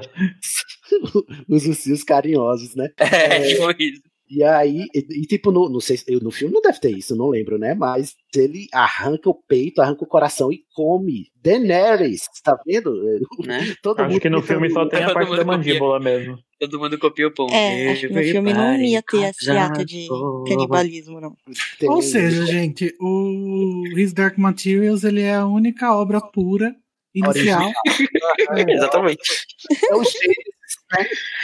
É o, é o elo da, da- o elo não, é o gerador de todos os, todos os Uhum. trabalhos. Estamos lá, seguindo. Aí o Yorick fica muito grato pra ela, porque voltou a ser rei. Ela diz: Te levo ali em cima, mais lá pra cima, onde seu, onde seu é, Pai. pai tá. Porque, inclusive, ele é tão. Ele é mais língua de prata que você, né? Porque ele conseguiu é, convencer a que fizesse a prisão do jeito que ele queria, né? Que ele tá, em tese ele estaria preso, mas ele tá lá, né? No, no quarto, tomando chá e lendo a Bíblia. E aí a Lyra chega lá. Lula em Curitiba. Lendo o livro. lendo livro, arrumando namorada. Nossa, impossível, né? 55 páginas por dia, meu Deus, que absurdo. Que fake news. É, aí a Lira chega, né? Abre a porta, Mariquinha, a Lira chega. Ele fica despirocado, louco, arrancando os pelos do cu com pinça, porque a Lira apareceu ali. Ela fica assim, ué. Depois você vai entender que é, meu Deus, eu pedi uma criança e mandaram minha filha. E é engraçado que nesse ponto ele e a senhora Coulter agem meio que da mesma forma, né? Tipo, pode ser qualquer um, menos os meus filhos, né? Mas, é nepotismo, né? Aham. E aí. Mas também tem uma parada rapidinho que ele tá preso especial porque ele é Lorde, né? Dizem que os Lords têm uma. Como eles podem ser utilizados em, É, em negociações e tal. Que essa cena aí, ah, pode ser qualquer um menos meu filho, na, agora não é mais moda, né? Porque depois do Thanos matar porque a filha que ele amava, né? Não teve aquela coisa de sacrifício acima do meu sangue, né? Era o limite dos dois. Marvel não imitou o Puma, né? Marvel é melhor do que J.K. Rowling, do que. Ó, mas o Puma imitou a Anne Rice, porque esse negócio de comer o coração do, de quem você vai assumir o trono já tinha muito antes no livro dela, tá? Ele, é, Pullman tapete de Rice. Bom, gente, o- a moral da história desse episódio aqui é que nada se cria, tudo se copia, todo mundo já sabe disso faz tempo. Nossa, Igor tá muito exausto aí. fato, hashtag fato. Nossa, Ah, gente, olha, não, não tô fazendo intencionalmente, tá? Desculpa aí. Tudo bem. É, bom, aí quando aparece o Roger, aí ele fica aliviado. Ufa, vou matar outra Roger. Quando alguém fala Roger, eu penso já sabe ninguém, né? Ixi, Maria, tem que morrer mesmo. Ainda bem que morreu. não, não difícil, gente. Aí nessa, nessa parte que a Lira tá com o Aziel, ela vai e aí você era meu pai, não me disse nunca, e agora você tá aqui me expulsando, me tratando mal.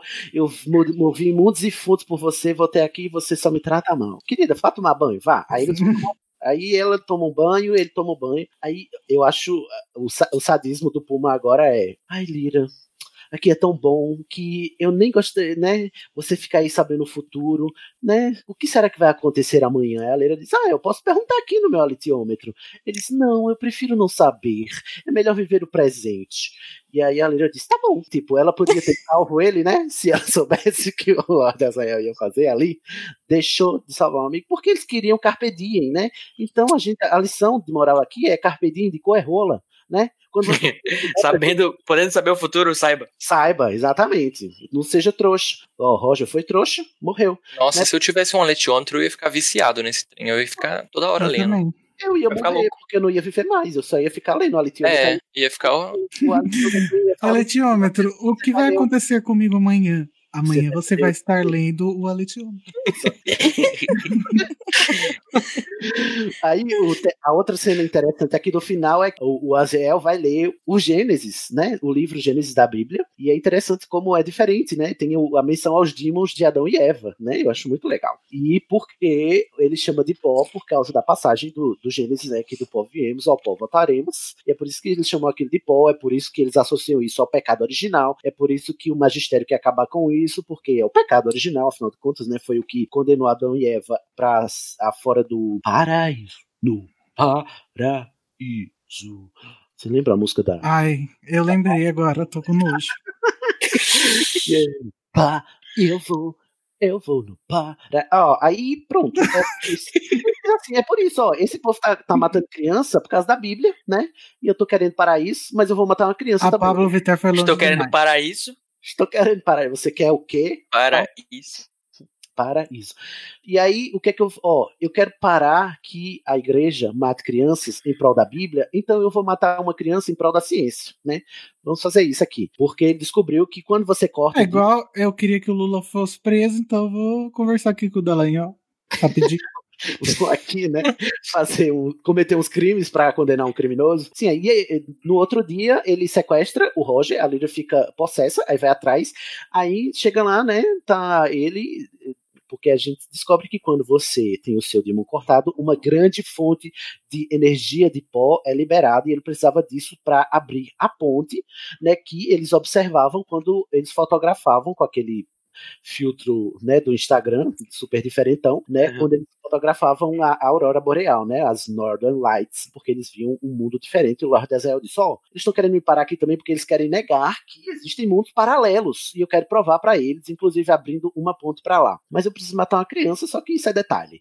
E aí ele foi lá e seccionou o Roger, né? Pra conseguiu abrir a ponte lá, a ponte aberta e ele segue em frente. Não antes de ter né, aquela cena com a Mrs. Coulter, que ela disse: Mas não Uhum. foi, meu amor. Ela disse: Você nunca vai se livrar do magistério, eu não quero você, você não serve mais pra nada, não conte comigo pra nada. E é- E essa cena foi filmada, viu, pro filme. Que é o que te- não tem no filme, porque o filme acaba lá com Mas ela tem no trailer. voando. Tem no trailer? Tem. Tem. Nossa, eu não sabia. Nossa, vou procurar. O, o Eu filme não na sei. Ai, gente. Ou algum lugar tem, procurei. algum lugar tem. A Deep Web. O filme acaba com ela indo no balão pra o atrás do Lord Aziel, né? Não tem essa parte. O, o final Uhum. do filme que é ela vendo tudo e dizendo, e eu acho maravilhoso, essa é a minha estação melhor do filme. O Pan, ela tá conversando com o Pantalaimon, né? Pan, eu eles estão dizendo que o pó é mal. Toda essa gente que faz coisas horríveis dizem que o pó é mal. Então o pó deve ser bom. Então vamos, vamos atrás. Vamos eu- cheirar. nossa, nossa, Lira conta comigo pra tudo, lindíssima, falou tudo, e ela vai. porque eu acho muito legal. Ela disse: se Tô esse, precisando agora. né, se esse povo ruim diz que o pó é ruim, é porque o pó deve ser bom. Vamos Baixa guerra das drogas. Uhum. Mas a cena no livro da, de como ele faz a, a separação lá do, do Roger dá agonia, gente. A Lida tentando Tem um chegar fio, perto. né, ela- é. É, porque ele não faz da mesma forma que eles estão fazendo lá naquela, no laboratório, não. né? Aquela, aquela, aquele demon dele insuportável segurando o bichinho na boca e ele tentando se soltar. Sim. Ai, dá agonia. E, e a gente vê que tem bruxas apoiando, porque tem o, o demon de, um, de uma bruxa, que é um pá- porque todos os demons das bruxas são pássaros, né? A gente não comentou isso. E ele segurando lá aquele fio lá que ele tinha que segurar lá no alto pra a passagem se abrir, né, lá na, na Aurora e tal. A gente vê que nem todas as bruxas são legais como a Serafina Pickery. É porque elas têm tipo umas tribos, né? É, É, tem- É. clãs. Tem uns clãs. clãs, eu acho. É, e o clã da, da Serafina tá ajudando a Lyra, inclusive puxando o balão do Lee, porque um balão não se dirige, né? Só um dirigível. Mas as bruxas puxam o balão do Lee pra, em direção, né, lá, pra eles chegarem lá. E o livro termina pensando- assim, gente, a Lyra indo em direção a um mundo tropical, inclusive, porque tem umas palmeiras e umas cidades, um negócio assim, todo tropical. Será o Rio de Janeiro? Será que elas vão pro Rio de Janeiro? E aí a Lyra entra lá e acaba e você fica, o quê? Tem mundos paralelos, ela vai entrar nesse outro mundo e agora o que é que eu faço? Me tira daqui, eu quero outro livro. Então, assim, Eles apareceram aqui em casa um dia desse. um dia desse, né? Uhum. E aí A gente vai descobrir o que, é que a Lyra foi encontrar, né? No melhor livro. No melhor livro que é. Sim, concordo. Vamos deixar pontuado e sublinhado. Deixe-se pontuado. O melhor personagem, Will. Machista. Então, maravilhosa aqui, você gosta do, do macho. Ai, não, gente, é porque ele é sofrido. Eu gosto de personagem sofrido. Deve ser, se amarraram uma novela da. da... amarro num personagem atormentado, né? Muito que bem. Assim, a história termina muito legal. Se você não leu e tá aqui nos spoilers, vá ler, porque não dá conta. O livro é muito bem feito. A crítica ao discurso religioso, né? E as coisas que ele faz é muito mordaz e só piora, inclusive. Inclusive, no livro do Paul, novo lá, Livro das Sombras, Hum. é muito, muito, muito, muito mais pesado do que era no His Dark Materials. Sim, tem a própria Ah, Damares, sim. né? Tem a própria Damares no. É porque a gente começa a meio que descobrir como foi que o Magisterium tomou o poder, assim, e, e aí é meio tenso. É, mas essa Não, aqui e como que eles faziam. é, iam nas escolas, né? Fazer as crianças É. serem doutrinadas. Nossa, sim, sim, sim. A Doutrinação. doutrinação. Isso. Mas, mas nesse livro mesmo, da Bússola, eu tinha até destacado aqui que eu achei muito da hora, que é aquela crítica até da nossa realidade hoje em dia. Quando, antes do Lord Israel conseguir ir pro outro mundo, quando ele tá tentando convencer a, a senhora Coulter aí com ele, que ele fala pra ela que, tipo, era o fim da igreja, o fim do magistério e o fim de todos esses séculos de trevas. E querendo ou não, muita a gente estuda toda aquela parte da Idade Média como o século, né, o período das trevas, o período oculto, né, escuro que ficou. Então tem muito essa crítica da, da igreja, né? Sim. E por isso que a igreja detestou esse livro. né? Exatamente. Mas eu gosto também porque ele não é, apesar dele ser um, um autor é, ateu e cientificista, ele também não idealiza a ciência, porque o personagem vilão que se opõe a Mrs. Colton, que é a fundamentalista religiosa, é o Lord Aziel, que é um cientista maluco que está a fim de, de romper Hum. todas as barreiras em prol do conhecimento que ele quer, né? Inclusive É matar assim, uma pessoa, né? É, nenhum dos dois tem aquela moral, ah, eu sou o bonzinho, né? Porque pra atingir o objetivo deles, Sim. eles não ligam se vão ter que matar uma criança, por exemplo. É o que eu acho interessante do livro, que é assim, tinha tudo para ser um livro de, de uma crítica unilateral a os meios que as religiões eh, tomam para atingir seus fins. Mas ele também salpica isso com o fato de que também existe falta de ética no discurso científico, né, em prol dos, do, do, seus objetivos. E o que eu acho maravilhoso também, porque ele, apesar dele pesar mais no- na, na crítica religiosa, ele não deixa de de acenar para isso também, né? De que a ciência não pode ser idealizada, senão ela se torna outra religião, né? E até nem dá Mas pra será que- considerar que... é um livro ah, ateu, assim, porque É. Deus existe no livro, entendeu? Tipo. é, É. no- Não, é, o livro não é ateu, o autor é ateu. não, o autor é ateu, então. É, então é realmente há Então, mas vários é- lados. é, será que essa vilanização da ciência aí também não é porque a ciência também tá errada, né? Então a religião tá errada e a ciência tá errada. Tá tudo errado, amigo. Olha, é, Deus é esse o- mundo. Tem que acabar. Ah, eu vou dar spoiler, melhor não falar. Vamos lá. Não fica É, quieto. é um spoiler Não tem- gigante. Não tem nem Deus nesse livro aqui, que vocês estão falando de Deus aí. O povo Amém. tá confuso, não tem Deus. aqui. Vocês estão falando de Calma, Deus, vai chegar, vai chegar. Deus. Uma hora Deus chega. Deus tarda, mas não Deus falha. ex machina. Deus é Ah. Esse Nossa, um chega já. Esse tem chegou um monte. Um. Bom, gente, se você não Fala gosta do satanismo, é é melhor você parar agora, entendeu? É, tá. Aí, mas Se você não adora Nosso Senhor Satã, esse é momento para você É, estar se você agora. acha- Se Eu você acha que Harry. Potter é é satanista. É Harry Ô, Potter, amigo, né? Se Né? você acha que você é é- Potter é satanista, ô, ô, Poxa. um abraço pra você. Ô, bicha, deixa eu lhe dizer, a epígrafe do primeiro livro é de uma obra que, né, que inspira satanistas ao redor do mundo inteiro, que é o Paraíso Perdido. Ou seja, né? Vamos botar. Mas lá, mas lá, mas Chama. Harry Potter é a porta de entrada pra drogas mais pesadas. Você começa com. Harry Potter. Ih, é verdade. aí Vamos lá, gente, encerrar aqui Você com. vai ver, acaba no pó. Acaba no pó. Nossos, nossas opiniões finais aqui sobre o livro, o primeiro da série. E, por favor, sem spoilers da Cristal. né? Eu amo e vou defender esse livro, é muito maravilhoso. Ele introduz um mundo maravilhoso e depois ele diz assim: esse mundo é só a ponta do iceberg, porque eu vou lhe apresentar mais mundos. E eu acho isso ótimo. Eu adoro o primeiro livro.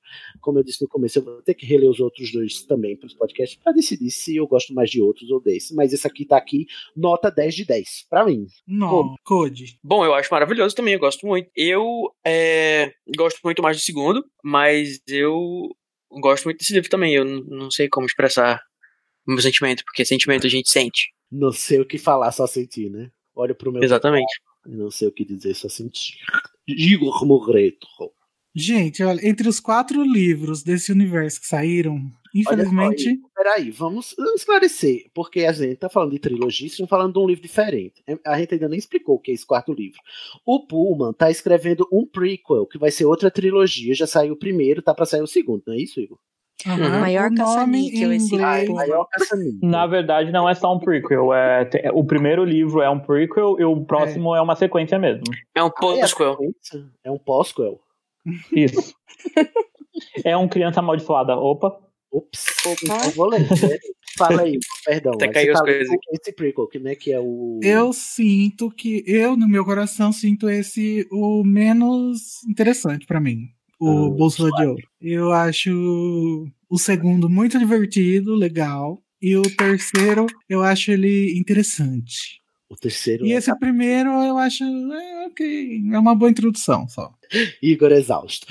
Luiz Henrique, você, meu É, eu, eu acho esse livro muito bom. O primeiro, eu acho que apesar de ser uma introdução, ele também tem uma história, assim, de mais ou menos fechada, não é... Claro que tem um cliffhanger aí, de ir pro outro mundo, mas ele... Personagens são bem construídos e tal. Fica melhor no segundo, eu também, eu também acho que o segundo livro é melhor. Nossa, eu, Mas- eu vou começar a reler hoje, inclusive, porque as promessas. mas eu gosto muito de todos, então, assim, É, a trilogia é melhor, diferente, mas... né? É, É, tipo, Eu concordo. é, eu acho que é um livro legal de introdução e que ele acaba sendo. Eu acho que a única coisa que me incomoda um pouco é que ele acaba sendo muito contido perto do que a, as proporções que a história toma, assim. Mas ele serve como uma boa introdução para você conhecer o mundo da Lira, conhecer a personalidade dela. Eu acho que até serve mais pra gente conhecer a personalidade dos personagens do que pra qualquer coisa, assim. Consigo, sei lá, traçar algumas analogias de alguns acontecimentos que serviram meramente pra você conseguir entender as motivações dos personagens, é, como eles a pensam e tal. coisa que vai guiar depois é o pó, né? Sim. É o pó. Ah, e eu acho que se você ler esse livro depois de já saber de tudo do terceiro, ele fica mil vezes mais interessante também. É. Porque, na Sim. verdade, você começa a série com esse conflito que você não faz ideia do que significa. Acho que é meio anticlimático. Mas depois, quando Inclu- você lê é. depois de tudo. Inclusive, eu vou dizer uma coisa que eu acho que é muito interessante, que o, o jeito que o Pullman escreve é que ele não é muito expositivo. Quando ele vai escrever as coisas, ele vai jogando assim se, a- a- os termos novos, e ele não para pra explicar, não. Ele vai tipo, ah, e a Lara vira pro seu Demon e fala, tá, não sei o que, não sei o que, não sei o que. E tipo, foda-se, o que, que é Demon, entendeu? Aí depois ele vai começar a desenvolver isso e vai colocar mais uma migalha lá na frente, Você vai depois outra. A mesma coisa ele faz com, o- com o pó. Então ele faz como se realmente aquilo fizesse parte do mundo e, tipo, que a Lara bebe, que ela fuma. Isso a gente vai entender. Ah, se ele tá falando com essa trivialidade, é porque as crianças fazem isso nesse mundo, entendeu? Ah, se. Entendeu? É- é- eu acho que a gente meio que Não, tem que usar muita inferência. Ela levou a bronca. Depois. parece até que ela faz, tipo, o tempo inteiro, né? Que ela leva uma garrafinha de vodka e fica Ela, dando... e, É. ela e o Roger, elas foram uma vez experimentar pra ver qual era. E a Lira, inclusive, disse: nunca mais bebo na minha vida. É verdade. Eu, não, mas acho que o cigarro, eu acho que ela fumava mais, é, da ideia de que é mais frequente. Eu, Todo eu, eu juntei, né? troquei as bolas. Mas todo bêbado diz isso. Então a Lira é uma. Mas eu acho isso muito legal do, do Puma, e é uma coisa até que eu tinha notado de. Mas ele consegue explicar essas- esses conceitos implicitamente, assim, até pelo, pelas palavras que ele, que ele usa, né? Pra se você tiver, sei lá, um vocabulário ok, você consegue in- interpretar o que ele quer dizer com aquilo. E eu acho também legal porque o Pullman, ele não idealiza as crianças. Porque em obra infantil juvenil, a criança é imaculada, a criança é perfeita, sem defeitos, né? Inocência, um poço de inocência. Não, a Lira, igual crianças do, no mundo real, a Lira diz mentira, a Lira faz coisa errada, a Lira, né, bebe pra saber o que é, né, mesmo sendo proibido, né, e ela se gaba de coisas que ela não fez. Ela é uma criança comum, não é essa criança é, pasteurizada, higienizada da fantasia que a gente tá acostumado a ver. É porque na fantasia, mesmo em Harry Potter, ou é a criança pasteurizada, ou quando ela tem maldade, é o Draco Malfoy, é só maldade. É, o- exatamente, o cão, o cão, exato. É uma criança, enfim, é, eu, eu gosto que ele humaniza a, a criança, porque a criança é uma, Pra mim, é muito problemático como a fantasia é, é, retrata crianças, porque é muito unidimensional. É como se crianças não fossem personagens tridimensionais, só que no plano, entendeu? Eu acho que é porque as pessoas escrevem criança pra criança ler, né? E esse caso não parece que seja tanto o caso. Eu acho que ele já apresenta uma visão mais adulta do que é uma criança. Você não vai falar tipo de coisas Ah, numa uma coisa que é vo- para criança. Dava pra escrever uma, uma criança mais real num livro infantil também. É porque Eu acho que eles adultos- esquecem, né? É porque é muito moralista isso, entendeu? Essa visão que a gente tem da criança, ela é Sim. moralista, né? E antiquada. Sim. Desse ser casto, puro, inocente, que não pode ser maculado, entendeu? Sendo que na própria obra aqui do Fumo diz, olha, é inevitável, as pessoas crescem, as crianças fazem coisas erradas e vão crescer fazendo coisas. Tipo assim, esse pecado que todo mundo tem medo, tá entranhado na gente desde o nosso nascimento. Então, né? É, tem que aprender mesmo, tem que aprender mesmo em qualquer idade. Tem esse negócio de É, idade. mas eu de, de vejo idade de também- maioridade penal, não. Eu vejo também que é, as próprias editoras ou os próprios pais, eles esperam que obras infantis passem essa lição de moral para criança. Exato, né? Então é mais difícil você também encontrar, porque talvez seja algo que não seja Não vende, não. É uma tão mentalidade. interessante. É, uma né? mentalidade coletiva isso daí. E Ah, é uma não- mentalidade, eu vou dizer que é uma construção social também, porque até o século XVIII, crianças eram só tratadas como adultos pequenos, entendeu? Porque, na verdade, é o que são, né? São adultos É, se Não existia o conceitinho fácil. Se você lê os contos dos irmãos Green, as crianças morriam, né? É. Não era uma coisa tão legal, né? O conceito midiático de criança, ele é inventado, gente, é uma construção social. Então, durmam com essa, Tem que acabar. tem que acabar a criança. Durmam com essa. Ô, Fernanda, você termina pra nós qual foi a sua, qual é a sua sensação sobre a Ai, eu amo esse livro. Eu gosto, pra mim ele é o melhor dos três, porque eu gosto dele como um livro introdutório e é aquela, é, como você falou, coisas que você vai, ele vai jogando assim, como que não quer nada, despercebido nesse livro, nos outros vão fazendo sentido e você fala, caramba, isso tava lá, ou mesmo a forma que ele vai explicando. Eu adoro por causa dos personagens que apresenta, eu amo o Yorick, Ai, eu adoro o personagem dele, e eu gosto muito desse mundo da Lira. Uhum. O, o mundo. O Will é legal, a faca suíte é da hora, mas eu gosto mais do mundo da Lira. Eu também gosto mais do mundo da lei. Devo dizer. Ah, eu também gosto mais do mundo da Lira, né? Apesar de eu gostar É. mais do segundo livro. Ah, agora, depois que criticaram, disseram que esse livro não presta, que tem que limpar esse livro, agora eu vou elogiar. Ah, Eu Amigo, gosto mais do volta aí e mundo veja qual foi a minha do- opinião, tá? Gosto mais isso. do mundo dos Obrigado. elefantes lá. Ai, senhor. Ai. Segue, né? Quem entendeu, continue sem entender. Fernanda, muito obrigado, Fernanda. Encerramos aqui o nosso primeiro chave de portal, gente. Vamos pegar aqui Ah. pra voltar pro Ah. mundo bruxo.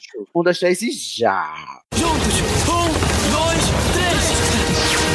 Já estive aqui antes. É a chave de um portal. A taça é a chave de um portal. Já estive aqui antes. Ai, eu estou sentindo uma sensação de como um gancho está puxando o meu. Estou sentindo. Ai, meu Deus. Tá Deem as rodopiando, mãos. tá rodopiando tudo. rodopiando. Voltamos aqui pro cemitério do, do Voldemort. Nossa. É, para dizer que a gente vai continuar com a saga, apesar das críticas do Igor Moreto. A gente vai fazer um episódio por né, livro. Ai, o meu próximo Chave de Portal vai ser sobre a faca sutil. Se você se interessou pela trama, leia, né? Eu já vou avisando que vai ser daqui a dois meses. Então você tem dois meses para ler o livro A Faca Sutil. Se você já leu o livro A Bússola Dourada, se não, você tem dois meses para ler os dois livros, porque o episódio né, de Faca Sutil, a próxima chave é, de portal, vai ser daqui dois meses. Então se prepare, né, para você já chegar prontíssima. Tá tudo bem? Tudo ok? Será Cid, que ela, até lá a gente vai ter alguma mais novidade sobre a série? É, ai, mesmo, nem falamos da série, isso, né? nem Oh, falamos. esquecemos. Nem falaram do McAvoy como Lord Asriel? É meu mesmo, Deus. Macavoy. A série tá muito boa, vai lançar, a gente não sabe quando, tem trailer.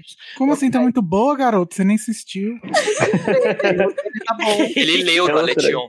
pela HBO e pela BBC, né? Pela... Isso, a BBC vai estar produzindo e vai ser distribuído pela HBO mundialmente.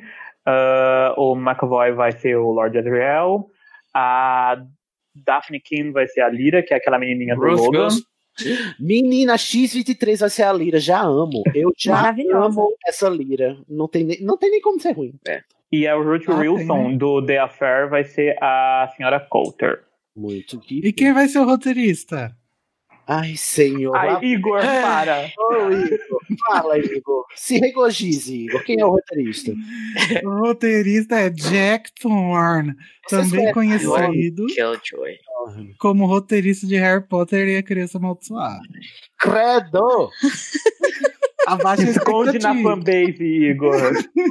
Vamos baixar a expectativa agora, porque não- como não é ele que tá inventando, ele só tá adaptando, talvez seja um pouco pior, um pouco menos pior. Olha, mas a censura, como a censura vai ser pra maiores, provavelmente vai ser coisa boa, viu, gente? 17. Será né? que vai ter queerbaiting também? Ou, e se falar nisso, cadê os personagens viados que vocês disseram que tinha? Tem no, nos outros É livros, Os né? no terceiro livro, né? Ninguém- Quem falou em anjo, viado? Não tem nem Deus quanto mais anjo. Pessoas falando coisas sem sentido nesse episódio. Você que perguntou, achei que. É, você perguntou. Eu perguntei desse livro. Ah, desse livro? Ah, é aquele moço lá. Não é.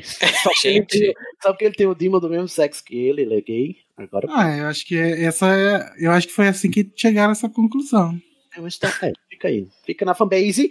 É, aguardem para. Né, vai que tem mais, mais informações sobre a série, mas a- até onde a gente tem material agora, parece muito boa a série, apesar do roteirista. o Philip Pullman tá, in- inclusive, acompanhando também, né? A produção, ele é produtor da série. Ah, mas ele acompanhou o filme também. Apesar do mais importante, né? Estamos otimistas.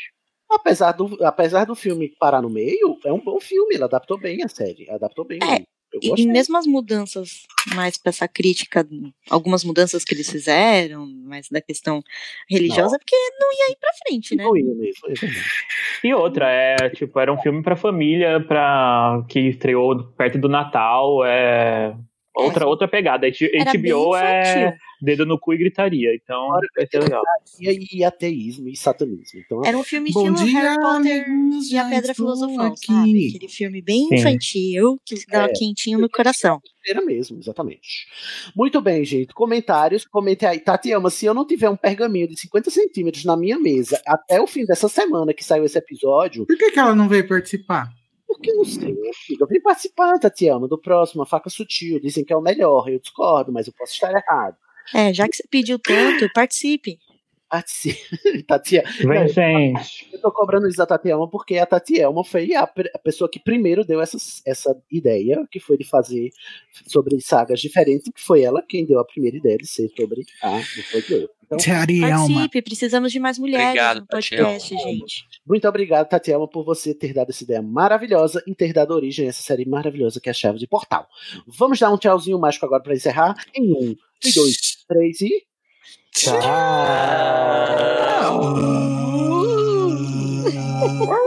O Estação 93 Quartos é um podcast colaborativo, o que significa que qualquer ouvinte pode fazer parte dele, seja com indicação de temas, produção de pautas, enviando artes gráficas, editando áudio ou debatendo em nossas redes. Nossas tarefas são divididas em clubes. Descubra que clube colaborativo combina mais com você e se inscreva no Instituto de Magia e Podcast do Estação pelo formulário. Todas as informações que você precisa para participar estão no endereço www.animagos.com.br/impe. Veja a mágica acontecer nas nossas redes. Participe do grupo Alô Rumores do Estação 93 Quartos no Facebook. Siga-nos no Twitter e no Instagram em estação 934. Inscreva-se no nosso canal em www.youtube.com.br estação 934 para acompanhar nossas transmissões ao vivo ou mande um pergaminho para o e-mail berrador.934 arroba animagos.com.br. Agora vou me despedir. Até lá, mal feito, feito.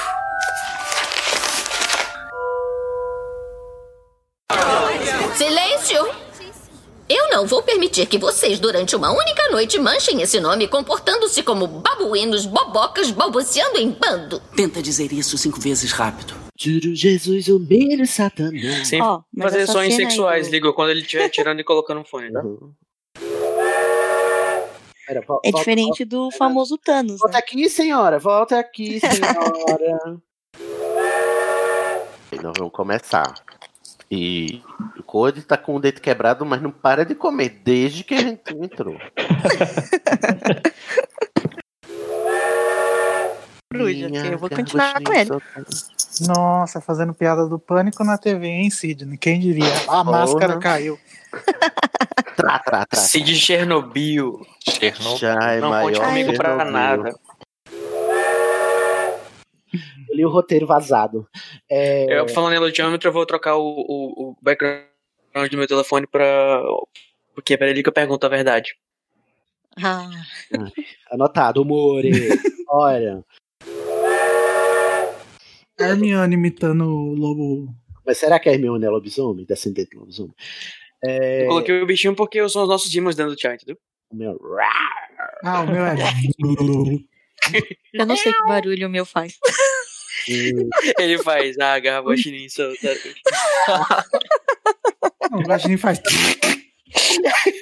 Ele, fala, ele faz, ah, esse braço vai ser meu. É. Ele Ó. fala, me dá esse balangandã. Já assistiram, irmãos? Ah, já. Não, pra mim- Gente, esse é muito estrelinha mesmo, né? não é. Chega atrasado depois de Manda aí, Igor. ter, né? Passou meia hora cagando. Obrigado, amor. Me traz a pauta. Vai, vai. Ô Igor, tem alguma coisa no seu intestino que é engatilhada por gravação de podcast? Porque todo, toda vida, antes de gravar, você, você vai lá, dá um. Imagina o Igor chegando num Talvez. especialista no médico, né? Doutor, eu gostaria de saber o que eu tenho, porque toda vez que eu vou gravar podcast me dá vontade de ir no banheiro. Daí é Aquela meia hora da ansiedade, consulta pra né? explicar o que é podcast, né? Que todo terapeuta que eu já fui na vida eu tive que explicar. Nossa. É verdade. É por isso que eu nem, nem levo isso pra terapia. Ô, louco, mas isso é uma grande parte da nossa vida. Ai, que lindo, Igor. O que? Esse idiota, o terapeuta não sabe que você é o maior podcast do Brasil? Agora ela sabe, né? Porque já faz dois anos que eu tô com a mesma. Mas se eu tivesse que repetir pra. Se eu tivesse que trocar com frequência. Aí eu disse que eu fazia um podcast sobre Harry Potter. Ela disse, ah, eu vou, eu vou recomendar pra minha sobrinha. Eu perguntei, quantos anos ela tem? Ela, 10. Eu disse, não, não recomenda, não. Melhor não. Este podcast possui assuntos adultos. Como é que é que Eu fui fazer uma, uma entrevista uma vez e eu, e eu falei disso, né? Que eu era do, dos fãs de Harry Potter. Ela, ai, minha, minha filha adora. Eu falei, não, mas não é esse tipo de site de Harry Potter. que tipo de site de Harry Potter?